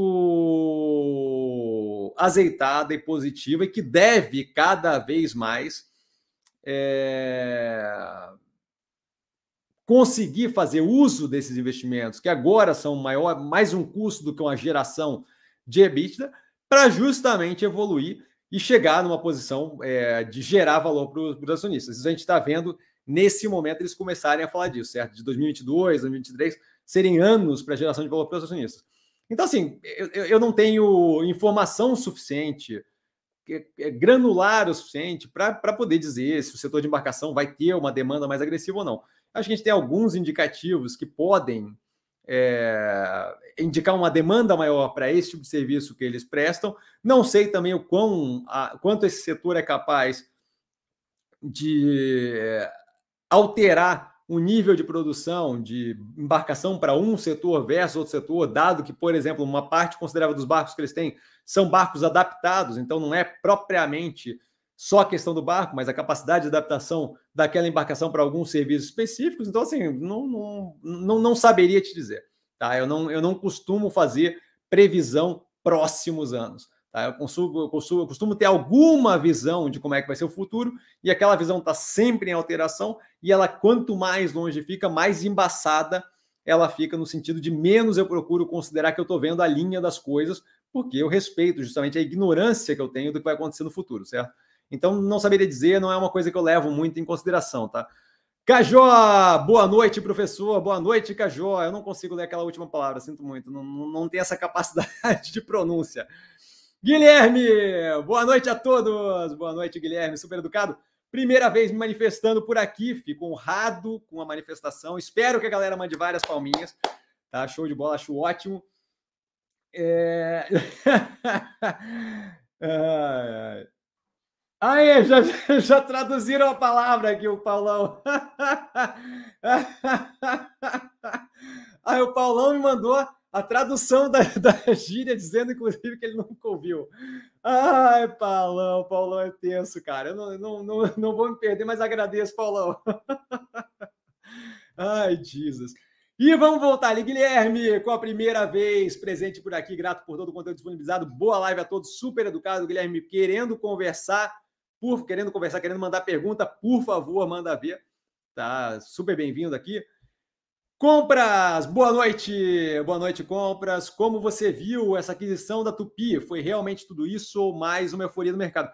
Eu não sei o reflexo que aquilo ali tem no, no preço do ativo, se é justificável. A Tupi é uma que a gente fez uma análise recente, recente, recente. É, gostei da operação, acho que está meio alinhada. Talvez não o motor de hidrogênio seja a melhor opção do mundo para desenvolvimento, mas entendo, é, talvez questionável, mas, mas tudo bem. Mas é uma operação que estava indo numa, numa direção que podia se aproveitar, eventualmente seria revista para possivelmente, eventualmente, compor o portfólio. A, a, a aquisição é de, é de, tamanho grande, tá? 800 e tantos milhões de reais. É, então, assim, não é uma coisa é, irrelevante e amplia consideravelmente a operação da empresa em setores, desculpa, gente, da empresa em setores que eles entendem. Tá? Então é uma expansão da operação. Eu, eu vejo isso como positivo. Para falar mais, eu teria que entrar a fundo ali e entender exatamente como é que a diretoria vê aquilo ali agregando, na operação. Imagino que tenha tido uma teleconferência, alguma coisa do gênero. Eu não assisti, tá? Então, assim, eu preciso parar e fazer uma análise e ter mais informação. Geralmente, quando tem uma compra de operação, rola um delta de euforia é, que não é um dos mais embasados. Vale lembrar que toda vez que a gente compra uma operação nova, um pedaço maior para uma operação, a gente está sempre dando dinheiro em troca, certo? Então, assim, a ideia de que toda compra é positiva, essa coisa de mercado de comprou vai crescer, sim, vai crescer, mas eu estou pagando uma paulada de grana por causa daquilo, certo? Então, assim, esse custo-benefício tem que ser medido. Isso daí não dá para fazer sem entrar ali a fundo na operação e entender como é que a gestão vê aquilo ali, qual é a ideia deles com aquilo ali, como é que é o planejamento estratégico com aquilo ali, para onde vamos com aquilo ali.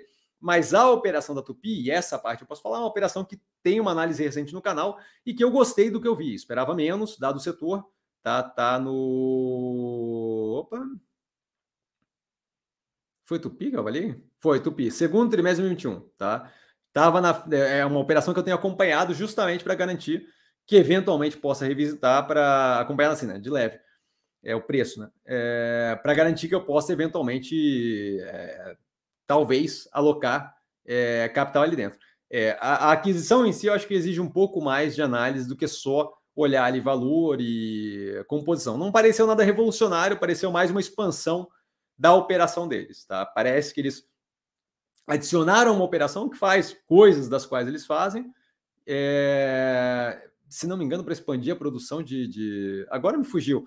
Mas assim, teria que avaliar mais a fundo, tá? Eu não tenho como te dizer de cara, também não vi quanto a operação subiu, até vou dar uma olhada aqui. Quanto foi a evolução do preço? 8%. É também assim, ó, não, é, não, é, não é um absurdo, sabe? É, é, é, uma subida legal, mas não é um absurdo. Quando a gente teve a compra da APV, da, da, da fusão, a APV da Notre Dame, se não me engano, subiu 17% numa manhã, sabe? Então a compra também foi 45% a compra do. A compra da Modal Mais pela XP, tá? Ó, referência em montagem, usinagem e teste de motores, tá? Serviço de valor agregado. O Paulão aqui mandando. Então, assim, é, é, é algo. Eu não, não, acho que é algo que muda o cenário, mas acho que é positivo. Tem que avaliar mais a fundo custo, benefício, mas a princípio a operação é bem gerida, então não acho que eles fariam uma, uma compra que não fizesse sentido é, médio e longo prazo da operação, tá?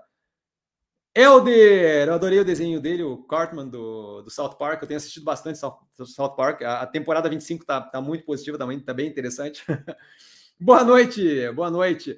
Debentures da Jales Machado pagando IPCA mais 5,80. Boa opção para renda fixa. É, eu, eu, eu, eu, não sei se foi uma pergunta, tem um ponto final ali. Eu, eu, eu não acho que é a melhor coisa do mundo. É, se eu tiver correto e a inflação não for estrutural, a gente vai ver o IPCA afundar e arrefecer paulatinamente. E aí, se você tem uma debenture que paga é, que paga IPCA mais 5,8, depende de como for definido, e aí depende de como for definido mesmo. É, se você tem no molde é, bond, onde eu pago o, o, o, pagamento é descolado, mas não deve ser, né? deve ser a taxa em cima do valor é, aplicado. Mas dependendo da forma que é feito, você consegue fazer alguma jogada ali financeira. Se você tem estilo bond, onde no final do período eu pago 100 e aí o, o juros é definido pela diferença entre o 100 e o preço que eu estou pagando agora, à medida que você tem a espremida da taxa reduzindo, você vai ter um ganho do valor total daquele investimento mas eu não acho que é o caso. O caso ali eu acho que é o valor total que você aplicou, ele paga IPCA mais 5,8% em cima daquilo. Se é esse o molde, à medida que o tempo vai passando, se a inflação não for estrutural, o IPCA vai começar a derreter e daqui a pouco você vai estar tá ganhando um, um, um, capital por aquilo consideravelmente apertado, certo? Se você começa a ter uma redução agressiva do IPCA, você vai ter algum período agora de pagamento mais, mais forte e daqui para frente você vai ter é, um pagamento consideravelmente mais apertado. E aí teria que ver o, a capacidade que você vai ter de renegociar aquilo ali no mercado por um preço que não te traga um prejuízo nem nada disso. Tá? Então, olha, é questionável a, a, a, o quão bom é, é o investimento. A gente não pode pensar pura e simplesmente no preço do IPC, no, no, no pagamento IPCA mais 5,8% agora. Vale lembrar também que com o IPCA nesse nível, eles estarem dispostos a pagar mais 5,8% no IPCA é, eu acho que eles têm ali alguma noção de para onde é que vai o IPCA daqui a pouco, certo? Ou pelo menos uma, uma, uma, uma, projeção de que aquele IPCA não vai se manter naquele nível ad eterno, certo? Então acho que vale a pena levar isso em consideração. Carlão, mestre, com relação ao confronto da Rússia e Ucrânia, você vê algum risco de estender o conflito para outros países, Finlândia e Suécia? Eu vi uma reportagem sobre esse tema, poderia comentar. Então, a gente tem ali uma tentativa de fazer um, um delta bullying, né? uma, uma ideia de tentar é, intimidar é, Finlândia e Suécia a não entrarem na OTAN, porque eles têm uma proximidade é, desconfortável com a Rússia e eles estão, assim que a brincadeira começou ali de, de, de, guerra e de invasão, eles começaram a falar: não, não, não, peraí, vamos repensar a questão da OTAN e vamos entrar para a OTAN, porque eu não quero estar aqui a hora que ele começar a resolver pular para cima de mais países. Então, assim, eu, a parte que me deixa um pouco mais tenso com relação à extensão da guerra não é essa parte da Finlândia com a Suécia. Essa parte eu acho que seria um delta ousado demais. É, é diferente você invadir leste europeu, um país que tem uma condição é, econômico-financeira que não é, é primeiro mundo europeu, tá? não é a galera que tem mais poderio econômico na Europa, de você invadir Finlândia e Suécia, que eu acho que, é, acho que a brincadeira fica um pouco mais tensa. Tá? É, tam, também não sei se uma segunda invasão a OTAN ia deixar passar. Acho que a coisa ia começar a ficar bem mais agressiva. Então, assim, esse, essa não é a parte que me deixa. Essa, essa parte parece muito mais ameaça do que qualquer outra coisa. A parte que me deixa um pouco mais tenso com a extensão da guerra é justamente o avanço que a, que a tropa russa tem feito com relação à cidade de Mariupol. A cidade de Mariupol criaria uma capacidade de invasão com anfíbios pelo, pela, pela região portuária ali, tá? de modo a ter uma unificação de várias forças russas. E aí eu acho que essa vitória daria ao Putin um pouco mais de gás para dizer: não, agora vai que a gente vai conseguir. E aí eu acho que isso poderia estender um pouco mais a guerra. Tá? Então, é, Mariupol aparentemente está bem pressionada, a questão está bem tensa. Eu não sei qual é a capacidade que tem ou não tem, até porque é uma questão estratégica que eles não divulgam, mas de chegada de armamento e defesa daquelas tropas que estão lutando ali heroicamente no final, é, na, na, na, última, no último gás que eles têm para dar para segurar Mariupol, que ainda não está dominada. A gente começou a ver essa hoje à noite, agora à noite, é, ataques mais fortes na região de Donbass vamos ver o que acontece ali. Mas eu acho que o, o, o, que pode estender um pouco mais a guerra é justamente isso: eles tomarem Mariupol e aí conseguirem unificar aquela parte é, da, da, parte da, da, parte portuária ali da, da Ucrânia e unificarem a força militar deles, e aí você teria um pouco mais de questão a resolver, dado a capacidade de fazer um ataque concentrado. Tá? Mas eu acho que esse, isso é o que me deixa mais é um delta mais tenso com relação a esticar a operação, não a parte da Finlândia e da Suécia. Tá? Acho que essa é a mensagem que eu queria passar. Fernandinho, como não encontrei respostas sobre o travamento, envia, procedi a alguns estudos esotéricos, quânticos, imagino, é Quantia, é, e vou registrar aqui que no mês de julho o papel irá disparar acima de 6,60. Anotem. Fernandinho, dando aquele chute básico com auxílio da, do lado esotérico dele. Vanessa, nossa madrinha de bateria, rainha, rainha de bateria, desculpa, rainha de bateria. Boa noite, Cassiano e colegas investidores. Boa noite, Vanessa, sempre super educada. Estou aguardando paulatinamente, paulatinamente, um sorteio com a camiseta autoral do nosso mestre, like dado. Agradeço muito o like, a gente está no processo, eventualmente teremos, aí sim, podemos fazer sorteio. Eu não sei como é que funciona o sorteio, porque sorteio a galera é meio tensa, tem um monte de regrinha.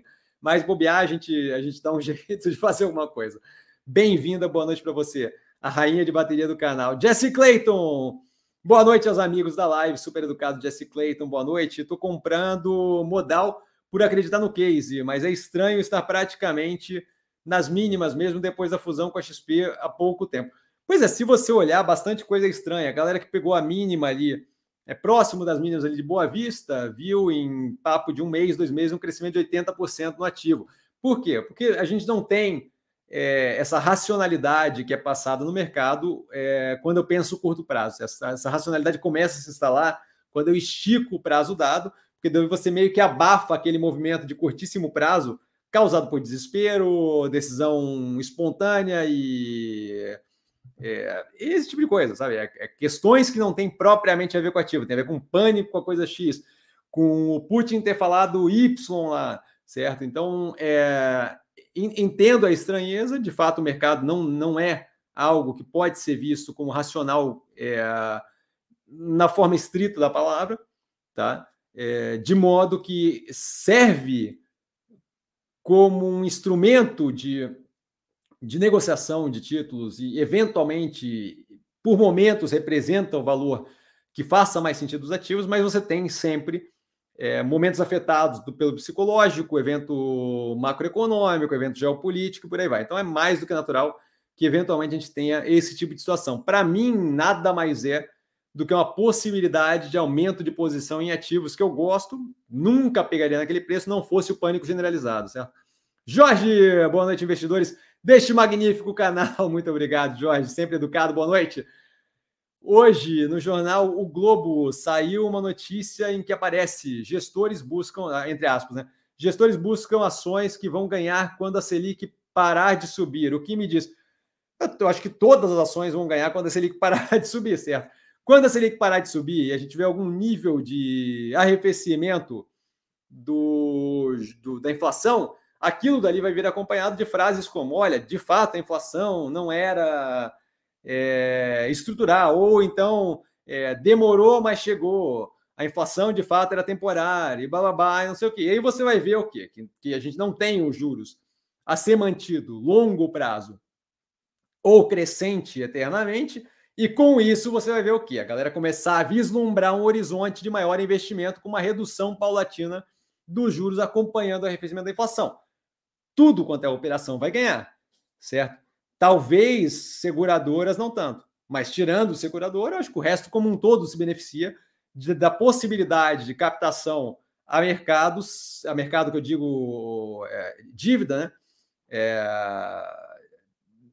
acho que todo mundo se beneficia da capacidade de expansão de investimento, certo? Obviamente, leva-se em consideração é, a situação da economia brasileira e o mundo como um todo, mas, mas nada mais justo que quando tiver a parada da subida da Selic mostrar que aquilo ali é o começo da, da, da embicada para baixo, é, come, é, a formação do slope, da pontinha da curva fazendo aquela voltinha, nada mais natural que eu tenha uma melhoria da, do cenário econômico para investimento, crescimento mais agressivo e por aí vai, certo? consumo e, e segue. E ele continua: os sardinhas que seguem cegamente as recomendações entram nas ações após as mesmas já estarem escalando a montanha. Eu penso que o melhor é antecipar esse movimento em um cenário como o brasileiro. É a mesma ideia é, que a gente já tinha comentado em seleções, acho que foi em seleções, já, acho que já saiu seleções, aquela questão de, olha, a pessoa pode esperar ou a inflação arrefecer e os juros começar a cair para entrar nos ativos, mas vai ter um spread ali de pagamento de preço considerável justamente de quem antecipou para quem não conseguiu antecipar. Exatamente isso aí que, eu, que, que, que, a gente comenta, certo? Eduardo, boa noite, Cassiano, boa noite, Eduardo. O que acha do turnaround da Eternit? Eu acho que assim, é, é interessante o investimento em telha fotovoltaica, acho que é um ótimo movimento. Tem que entender o quanto aquilo ali vai ser, vai representar do que ela tem hoje de faturamento mas me incomoda profundamente o passivo que ela deve ter por um bom tempo é, com relação a possíveis danos de saúde por causa de amianto, tá? Aquilo não é o tipo de coisa que passa do dia para a noite. A Johnson Johnson acabou de, de acertar recentemente, um, recentemente, eu quero dizer, talvez um ano, seis meses atrás, acabou de aceitar um, um acordo da, da década de 50, 60 com relação a, a talco é, que tinha componentes ali, é, substâncias cancerígenas, nem, nem é, aparentemente eles nem disseram que conseguiram comprovar que, que era efetivamente, mas o negócio estava armado de um jeito que ia ser tão complicado passar pelo processo como um todo, ia queimar tanto o filme da empresa que eles resolveram simplesmente aceitar é, o acordo. Isso daí foi trocentos anos atrás. Então, assim, sinto eu que o investimento ali em Eternit é uma consistente é, espera por aquela questão de será que isso um dia vai dar problema, certo? Então eu não tenho nenhum interesse de operação, mas acho que o movimento deles é, de, de, de, ir para a trilha fotovoltaica é positivo. Me incomoda consideravelmente a tentativa constante de manter as minas de amianto abertas, certo? Aquilo ali não, não faz sentido, né? Na minha cabeça faz zero de sentido. Então, não tenho interesse no ativo, não acho que é uma boa ideia e não ia conseguir dormir tranquilo, sabendo que eventualmente pode vir uma class action, uma, um processo desse com uma galera junto, para cobrar dano de saúde de trocentos anos atrás, que agora é visto que foi causado pelo, amianto, pelo pó de amianto ou qualquer coisa do gênero. Então, zero de interesse nativo, mas acho que o, que o movimento na direção da telha fotovoltaica foi, foi positivo. Pedro, boa noite. Piora da economia da boa noite. Pior da economia da China, o que pode atrapalhar na economia do Brasil, já que a China é grande parceiro do Brasil. Então, vamos lá, tem que ter calma com o negócio do pior da economia da China. O crescimento foi acima da expectativa do mercado, e aí começaram a prever que o futuro será mais menos positivo. Mas essa galera que começou a prever que o futuro será menos positivo é a mesma galera que errou essa previsão do 4,8% agora, certo? Então, calma, certo? Vamos, vamos primeiro Vamos primeiro, não, não, vamos assumir que o negócio já aconteceu. Ah, piora na economia da China? É, piora na economia da China é mesmo. O governo lá está disposto a continuar com auxílio. E isso tem sido falado constantemente, tá? Com apoio fiscal e monetário. Então, assim, é, é, qualquer outro país que negocie com o nosso, é, tendo uma queda econômica, afeta o nosso, com certeza afeta de forma negativa se ele não for um competidor para outros mercados, com certeza. É o fim do mundo? Não. Vai, vai, vai mudar a estratégia de investimento do canal? Não, não vai. Certo? Vai, vai continuar sendo é, um consumidor considerável. É, a, a, tem que cuidar muito com a vibe de assumir a piora da economia da China. Tá?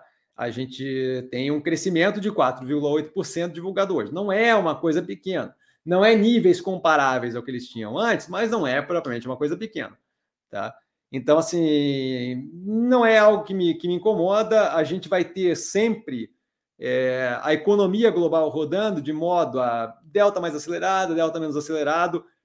A escolha das operações é feita com base na tese de investimento do ativo efetivo, porque justamente não quero ter que qualquer picuinha é, ficar tenso com as operações. Não vejo, por exemplo, os ativos do portfólio tendo grande problema, porque a, a China, se supondo que a China desacelere um pouco, não vejo, não vejo como problemático, não.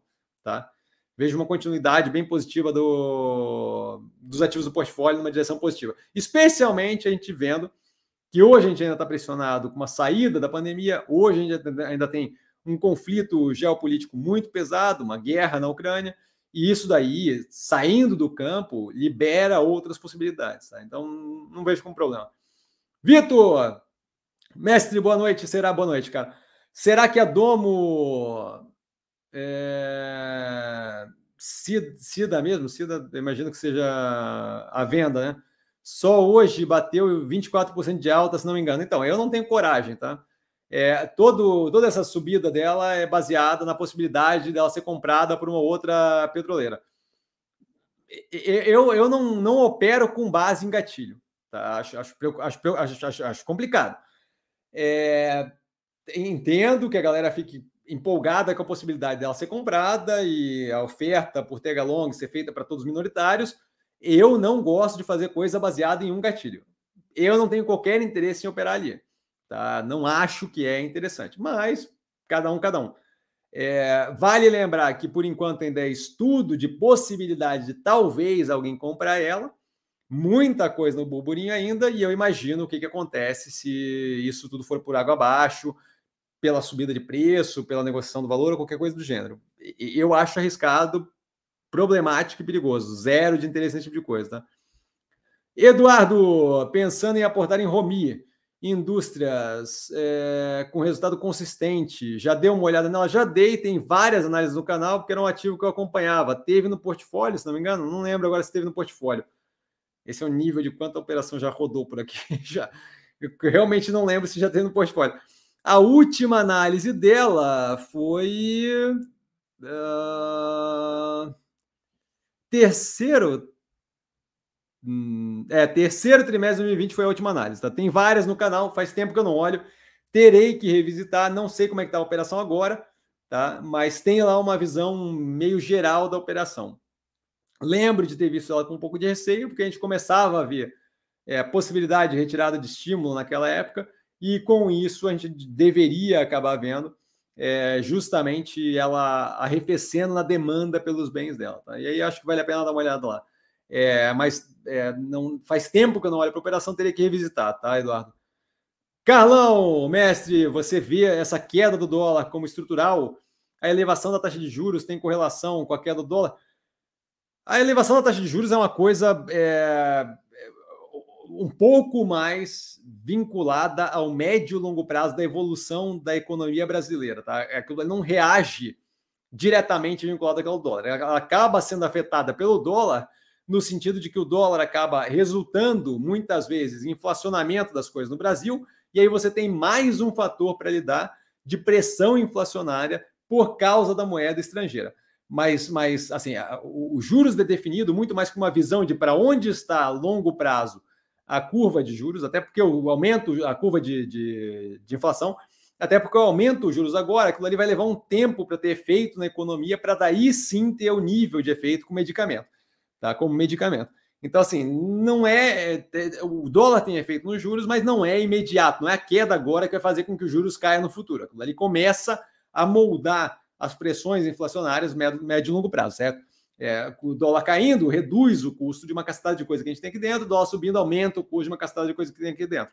A gente é um país é, com, com, a questão, por exemplo, de commodity sendo precificada em dólar, a gente exportador, a gente vê o efeito, por exemplo, que a subida do dólar tem na carne bovina aqui dentro, certo? Então, a gente vê claramente ali uma pressão inflacionária do dólar Isso tem que ser levado em consideração com a cesta de produtos como um todo, que é medida pelo IPCA, porém, entretanto, todavia, se não me engano, a pressão é, é diretamente proporcional, de modo que o dólar sobe, a inflação sobe, o dólar cai, a inflação cai. Eu acho que é mais exposto a dólar é, de forma negativa do que positiva no que tange ele subindo, pressionar a inflação. Tá?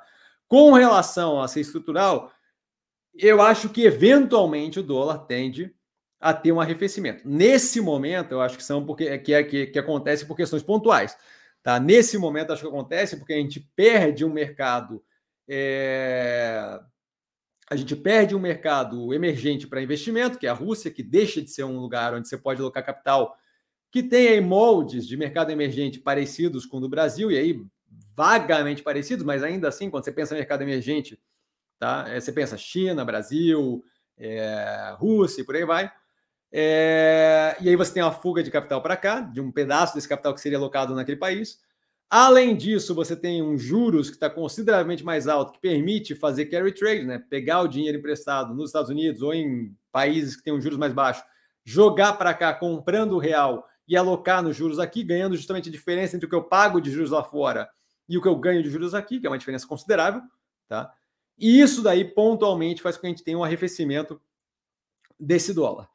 Eu acho que, independente disso, a gente tem um contratado estrutural futuro, que é o quê? Quando você começa a ter, e aí não é dólar versus reais só, é dólar em geral, quando você começa a ter é, um momento de arrefecimento de riscos globais, redução de pandemia virando uma endemia, é, a, a possível parada dessa guerra na Ucrânia, você começa a ter uma demanda menor por títulos de, de que, que, que sejam mais seguros, ouro, dólar e por aí vai, e você começa a ter uma demanda maior por yield, por ganho e um pouco mais de risco. E aí você novamente deve ver mais capital indo na direção de mercados que não são tão arriscados, mas que têm uma possibilidade de ganho forte, que é o caso justamente do Brasil. Então, acho que nesse momento o, o, o arrefecimento do dólar é muito mais pontual, mas eu acho que a gente tem para o futuro contratado um que sim é estrutural, é, justamente vinculado à redução, arrefecimento do risco global. Tá?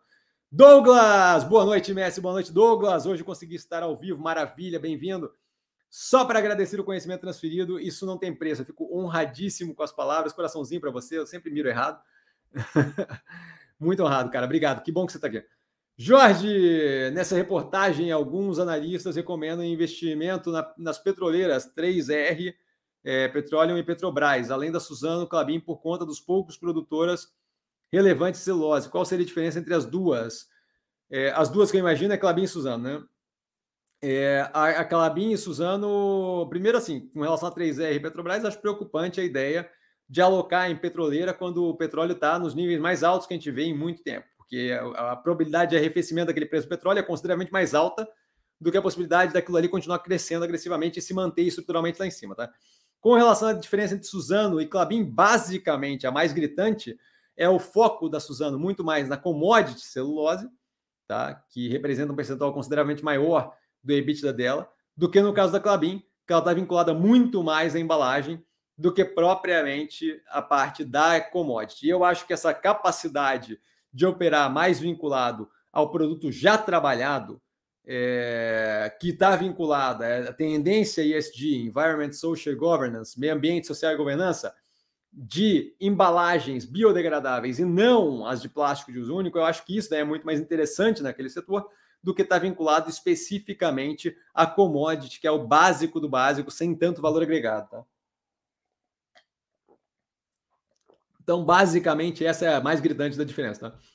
E ele continua nessa reportagem, nessa reportagem, nessa reportagem, desculpa, pouco se fala em small cap e até empresas menores. No caso do portfólio, temos uma quantidade maior de small caps eu prefiro empresas menores, potencial maior. Eu acho que, é, independente do tamanho da operação ou não, a, é, a, tese estando alinhada, eu acho que a questão é justamente essa.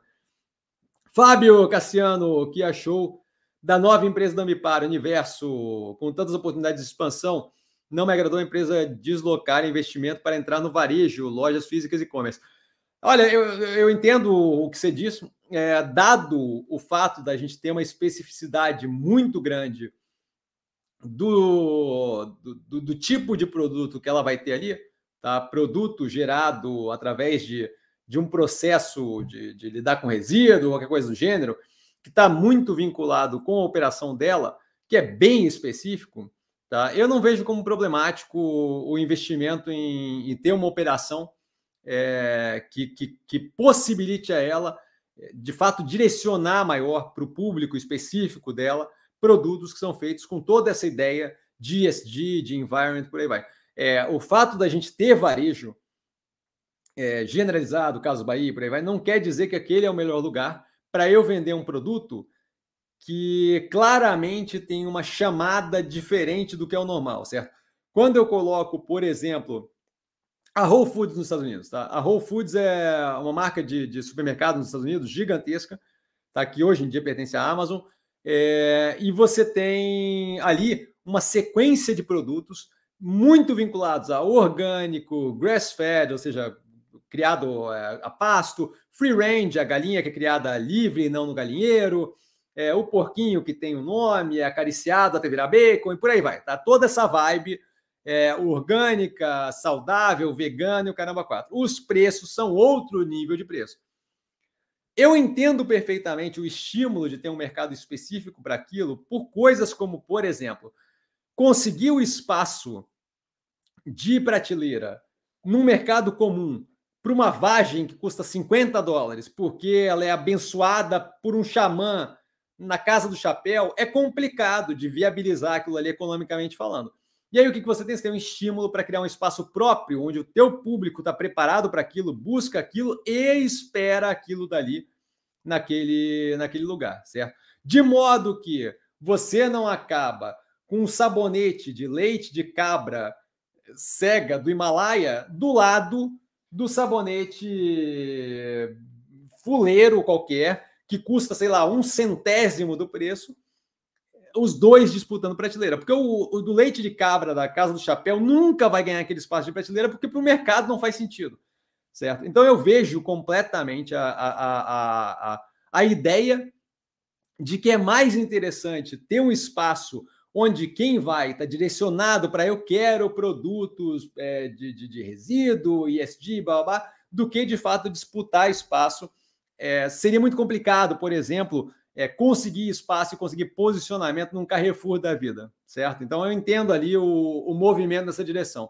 Espero ter sido claro, Fábio. Vanessa, nossa radinha de, de nossa rainha, nossa rainha de bateria, radinha foi idosa. Nossa rainha de bateria. Mestre, já analisou positivo? Se positivo, se positivo foi ótimo. Qual a sua avaliação sobre o case? Grata pela atenção e pelo aprendizado, você é the best. Eu fico honradíssimo com a nossa rainha de bateria falando isso. Não analisei positivo. Qual é a grande questão? Tenho interesse em eventualmente olhar, tá? Mas dado é, é, restrição orçamentária temporal que eu tenho, eu tenho 24 horas no dia, adoraria ter 36, 42, mas tenho 22, 24, desculpa, 22 não, 24. A galera já fica preocupada comigo que eu trabalho demais, então Carlão e Paulo já estavam preocupados com essa descanso e tal, com o vídeo que saiu no domingo, porque eu, eu, eu, tava, tava meio cansado.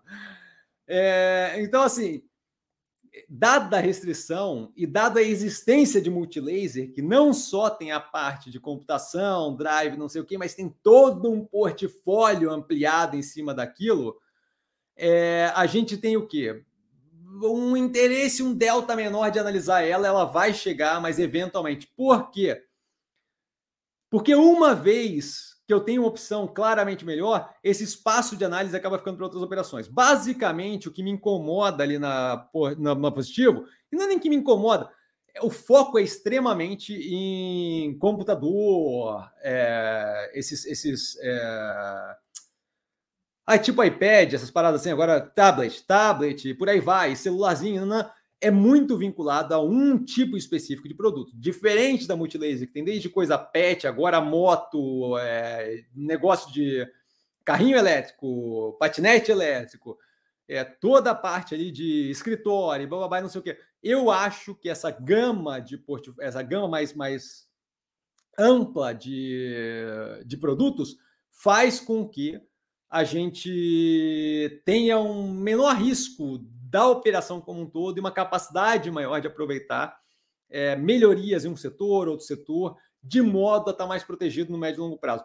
Quando eu estou muito vinculado a um tipo de produto, qualquer coisa que aconteça com aquele espaço específico, ah, reduziu tarifa de importação, eu tomo uma raquetada na cabeça e eu não tenho vazão para dar em outros produtos. E isso daí me preocupa, tá? Então, basicamente, a questão da multilaser ser mais interessante do que a positivo, tá?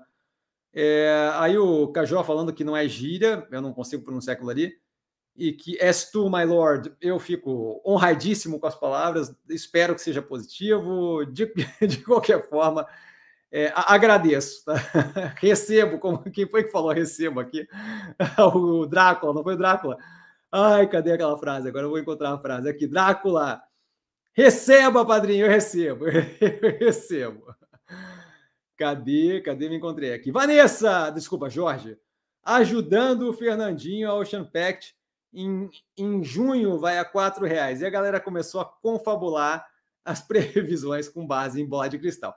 Vanessa Ops, onde se lê positivo, lê a posi 3. É muito positivo numa pergunta. Risadas e é verdade, eu me confundi ali. Juscelia, nossa outra presença feminina. Boa noite a todos. Super educada, Juscelia. Boa noite. Hoje foi corrido, só consegui entrar agora. Ufa, mas cheguei. Fico honradíssimo com a presença. Espero não ter atrapalhado muito seu dia. Paulão, o KJ tem razão. Canhenho? Sério mesmo? Substantivo masculino, caderno de notas, de apontamentos, por metáfora, capacidade de guardar lembranças, memória, maravilha, fico honrado. Então é positivo, viva! Birran! Fala, Cassiano! Fala, brother. Casa. Comprar ou alugar? Casa? Ah, com relação à moradia? Olha, ele continua, né? Polêmica melhor alugar casa e ir investindo ou comprar casa própria. Eu acho que depende muito da sua situação pessoal de vida, assim, sabe? Eu acho que é... quer ver? É, se, se eu, eu, eu, tenho uma coisa assim, ó, só só um pouquinho. Parte da graça que eu vejo na forma que eu organizei minha vida profissional e trabalho hoje em dia é que eu não tenho trava geográfica, tá? Então, assim, não ter trava geográfica faz com que, dado o estilo de vida que eu tenho, com relação a, a, a profissionalmente não ser travado geograficamente, é, não, não, não tem muito problema com sono, com dormir, nem nada. Então, você não teria problema com fuso horário. Eu vejo como muito mais interessante a ideia de alugar a casa. Por quê? Muito mais vinculado à minha vida do que propriamente uma decisão de investimento, sabe? Eu acho que a gente sempre consegue encontrar, é, procurando direitinho, um, é, locais que valeria a pena economicamente alugar e investir o dinheiro que seria alocado numa casa e momentos ou acordos é, de compra ali com relação à, casa, moradia, que vale mais a pena a gente ter a casa comprada, financiar, ao invés de pagar aluguel, pagar o financiamento eu, eu, acho que o grande ponto é muito mais o como você gostaria de viver. Eu, eu acho que o PC me fez uma pergunta com relação à, à questão de compra de apartamento esses dias. Hein? É, eu acho que é muito mais a questão de, de como você gostaria de viver do que propriamente a questão da decisão financeira monetária da coisa. Mais importante do que isso, é, é, eu acho que assim, é super relevante a gente pensar em investimento e pensar em grana e focar no negócio de tomar decisão racional em geral no que tange dinheiro. Mas eu acho importante a gente compreender que a vida não se resume a isso e que algumas das decisões que a gente toma não podem ter pura e simplesmente como foco a decisão mais eficiente financeiramente falando, certo? Você tem, além de investimento, além de ganhar grana na bolsa, você tem uma vida para viver. E essa vida implica decisões financeiras que não são propriamente as decisões é, de, de, de, cunho mais lógico de acúmulo de capital e patrimônio, certo? Você tem uma vida para levar, certo? Então, então é, eu esse tipo de coisa, tirando exemplos gritantes de, de simplesmente fazer mau negócio, tanto na compra quanto na assinatura de um, de um contrato de aluguel, eu levaria muito mais em consideração o que eu gostaria para minha vida do que propriamente uma decisão com base no cálculo de ah, se eu alugar, o custo é 0,4% maior, então é melhor. Eu, eu, faria mais com base em como você gostaria de viver do que propriamente a questão do investimento, tá? Mas assim, se for o caso, Cassiano, eu quero a decisão de investimento. É fácil de botar na ponta do lápis, certo? É fácil de pegar e ver quanto, é, quanto mais ou menos eu vou pagar com contratos naquele ano, dois anos, dez anos, ou o tempo de financiamento da casa, quanto eu vou pagar na casa de acordo com o financiamento na caixa, qualquer coisa assim, e botar um do lado do outro e fazer a conta. E aí o que fica de diferença é você falar, é, se me agrada mais, aí você completa aquela diferença ou não. Mas basicamente é isso, não é, não é difícil de fazer a matemática. Eu nesse tipo de coisa, levarei mais em consideração como você quer viver do que propriamente a lógica financeira da coisa, tá? Jorge, Tupi hoje fez uma aquisição relevante. Vi que ela é uma empresa que você já olhou. Ela teve uma queda relevante. Não, hoje ela subiu. Ah, tá, uma queda relevante antes. Tem um pequeno percentual. Ela está no seu radar, ela está no meu radar e eventualmente eu vou revisitar. Mas isso daí só depois que a gente consiga, de fato, ter alguma noção de algum nível de operação ali maturando para a gente poder abrir espaço no portfólio. Sérgio, boa noite, boa noite, Sérgio. E o Carlão? Mestre, com relação ao case da Mobile, a estratégia de abertura de loja gerando uma pressão maior de custo no curto prazo poderá trazer um cenário melhor é, pelo ganho de escala, e ele bota educadamente, ele continua, através da redução do custo fixo com a estrutura do business. Então, é, eu acho que sim, em grande, por, por, grande parte dos motivos. A gente já vê esse efeito da redução do custo de business é, na parte ali de logística, tá? Ele continua só para terminar aqui de ler eu vi na última apresentação de resultado que o CAC, o custo de aquisição de clientes, aumentou. Eles reduziram o investimento em marketing é, e apostaram mais na fidelização do cliente com a abertura de lojas físicas. É, não foi só isso, tá? O custo do CAC aumenta, eu expliquei na análise, em grande parte porque a retirada do marketing com relação a, a, ao, ao, negócio da internet ali, se não me engano, eles tiraram a parte da internet, é, fez com que trouxesse menos gente para a loja e aí teve todo um reflexo no custo de aquisição de clientes. Está bem explicado lá na análise, eu não vou ficar tentando aqui porque eu não lembro exatamente de cada ponto pontinho, tá? A questão da construção de mais lojas é um ganho de capilaridade que me permite ter estoque com maior proximidade do cliente final, que me permite ter uma redução de custo logístico e, por conseguinte, entrega mais é, rápida e mais entregas no tempo correto.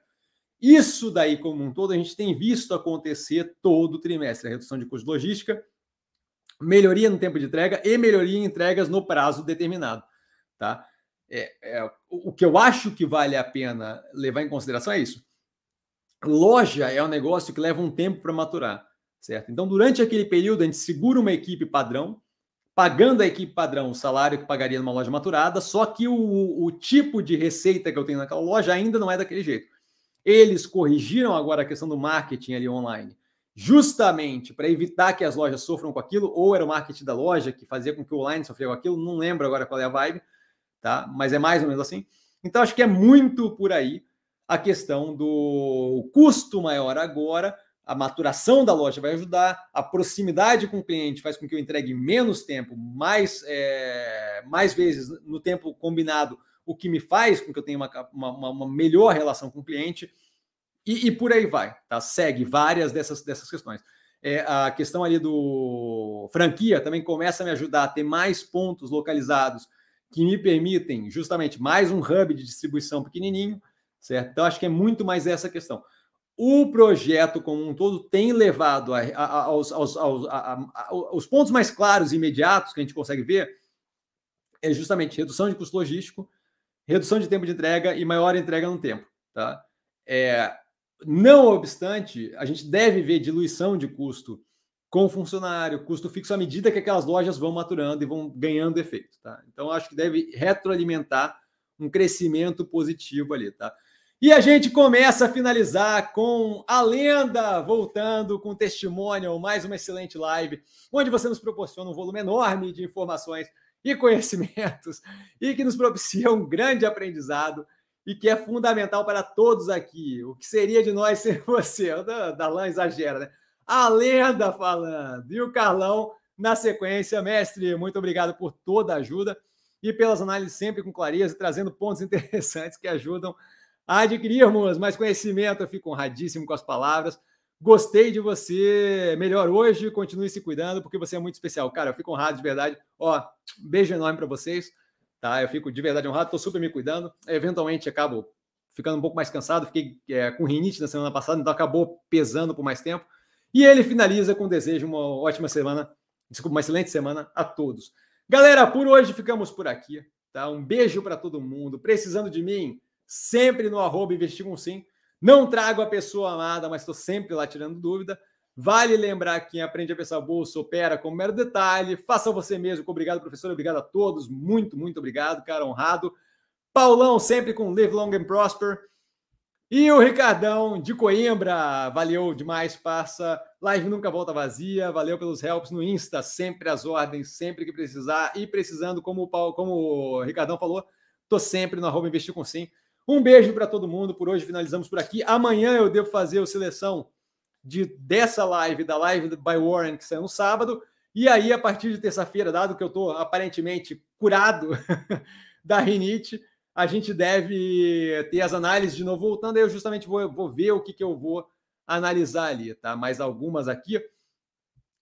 Carolina, obrigado. Cassi, uma ótima semana. Super doce, obrigado, Carol. Anderson, obrigado, Cassiano. Eu fico honrado com as palavras, eu que agradeço. E o Anderson, com ótima semana a todos, ótima semana. Nossa rainha de bateria, faço minhas as palavras do Alan e do Carlão. Ela fala Carlos, mas eu só consigo ler Carlão.